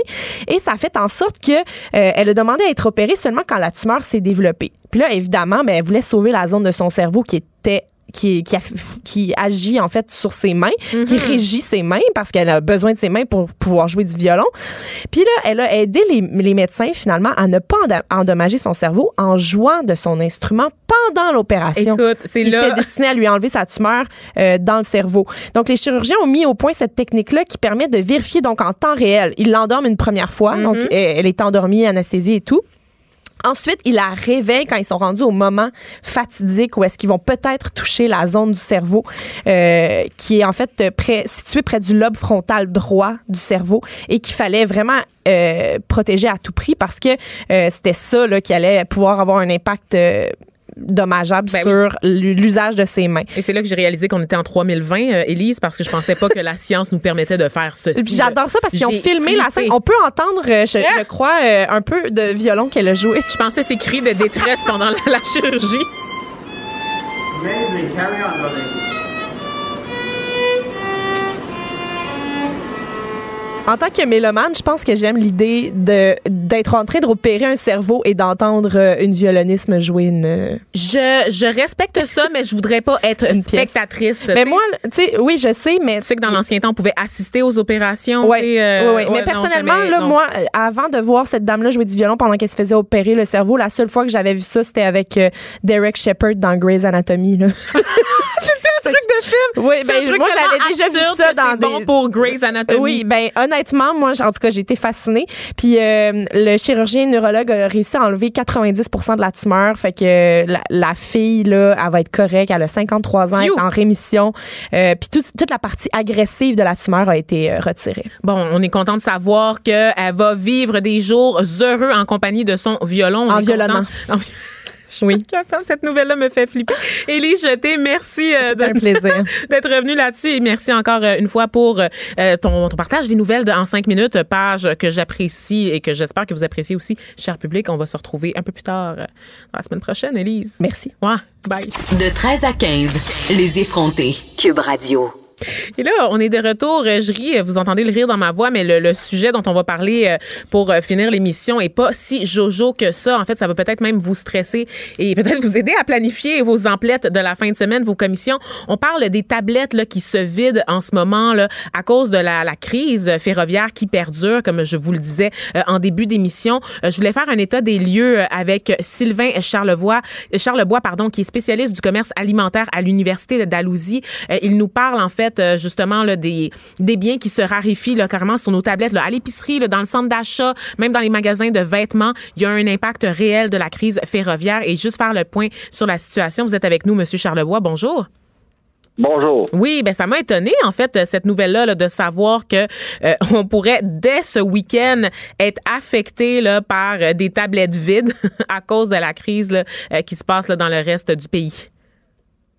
Ouais, je suis pas certain qu'on va voir des tablettes vides parce que les distributeurs, c'est la dernière chose qu'ils veulent faire, hein? nous présenter des tablettes vides parce qu'ils vendent pas à ce moment-là. Mm-hmm. Euh, mais la réalité, c'est que ça va coûter plus cher pour distribuer des produits alimentaires. Euh, puis le Québec est pas immunisé. Il n'y a, a, pas d'immunité pour le Québec, là, même si l'ensemble, dans l'ensemble de la province, tout est mobilisé par par par le camionnage. Là. Euh, le mhm. camionnage risque de coûter plus cher parce que les camions sont demandés à, en fait, pour, euh, pour couvrir l'Ontario, l'Atlantique aussi. Il y a beaucoup de pression sur le camionnage parce que pour un wagon de train, il faut deux camions. Alors, vous, comprenez tout de suite là, que le ratio là, est, pas très, très favorable pour, euh, pour maintenir les coûts à un niveau respectable. Quoique le diesel est pas cher, mais ça, on est rendu à la 15e journée de la crise. Là. Avec euh, des marges de profit de 0,5 à 1,5 là, à un moment donné, on n'a plus le choix. Il faut soit jouer avec les prix ou diminuer les stocks. OK, ben diminuer les stocks, on parle de quand même de produits là, comme euh, des fruits, des produits frais, les fruits, les viandes, les poissons là, qui pourraient quand même manquer. Là. Euh, c'est ce que je ben, disais. en fait, c'est plutôt au centre du magasin. C'est l'épicerie. D'ailleurs, on le voit en Atlantique. il, y a des, il y a des produits où il y en a, il y a pratiquement plus de ketchup, par exemple c'est là qu'on voit que le blocus euh, affecte la distribution parce que c'est rare qu'en mi-février, on manque de ketchup. C'est pas un produit qui, qui, qui vend beaucoup, là. Euh, le jello, les mix de gâteaux, les boîtes de céréales, euh, on, voit des trous sur les tablettes un peu mhm. partout. Là. Donc, le centre, le centre du magasin risque d'être affecté en premier parce que actuellement, on, on importe beaucoup de des États-Unis et du Mexique. Et tout ça est mobilisé par des réseaux euh, de part des réseaux qui ne sont pas affectés par le blocus. OK, fait quand même, il y a une lueur d'espoir. Il s'agira simplement alors à ce moment-là de faire des choix intelligents au cours des prochains jours et de cuisiner peut-être avec ce qu'on a déjà euh, à la maison, n'est-ce pas, Monsieur Charlebois? Donc, euh, c'est tout le temps qu'on avait. En fait, c'était juste pour faire un petit tour d'horizon de ce qui nous attendait pendant la fin de semaine. Je vous remercie d'avoir pris la peine de me jaser quelques minutes. C'est ce qui conclut également l'émission. Donc, merci d'avoir été avec moi aujourd'hui. Je voulais remercier Maxime Maxime Lacasse à la mise en onde et Frédéric Moccol à la recherche. On se retrouve demain pour une autre émission des effrontés et je vous laisse pour la journée avec mes collègues qui seront prendre soin de vous. Au revoir.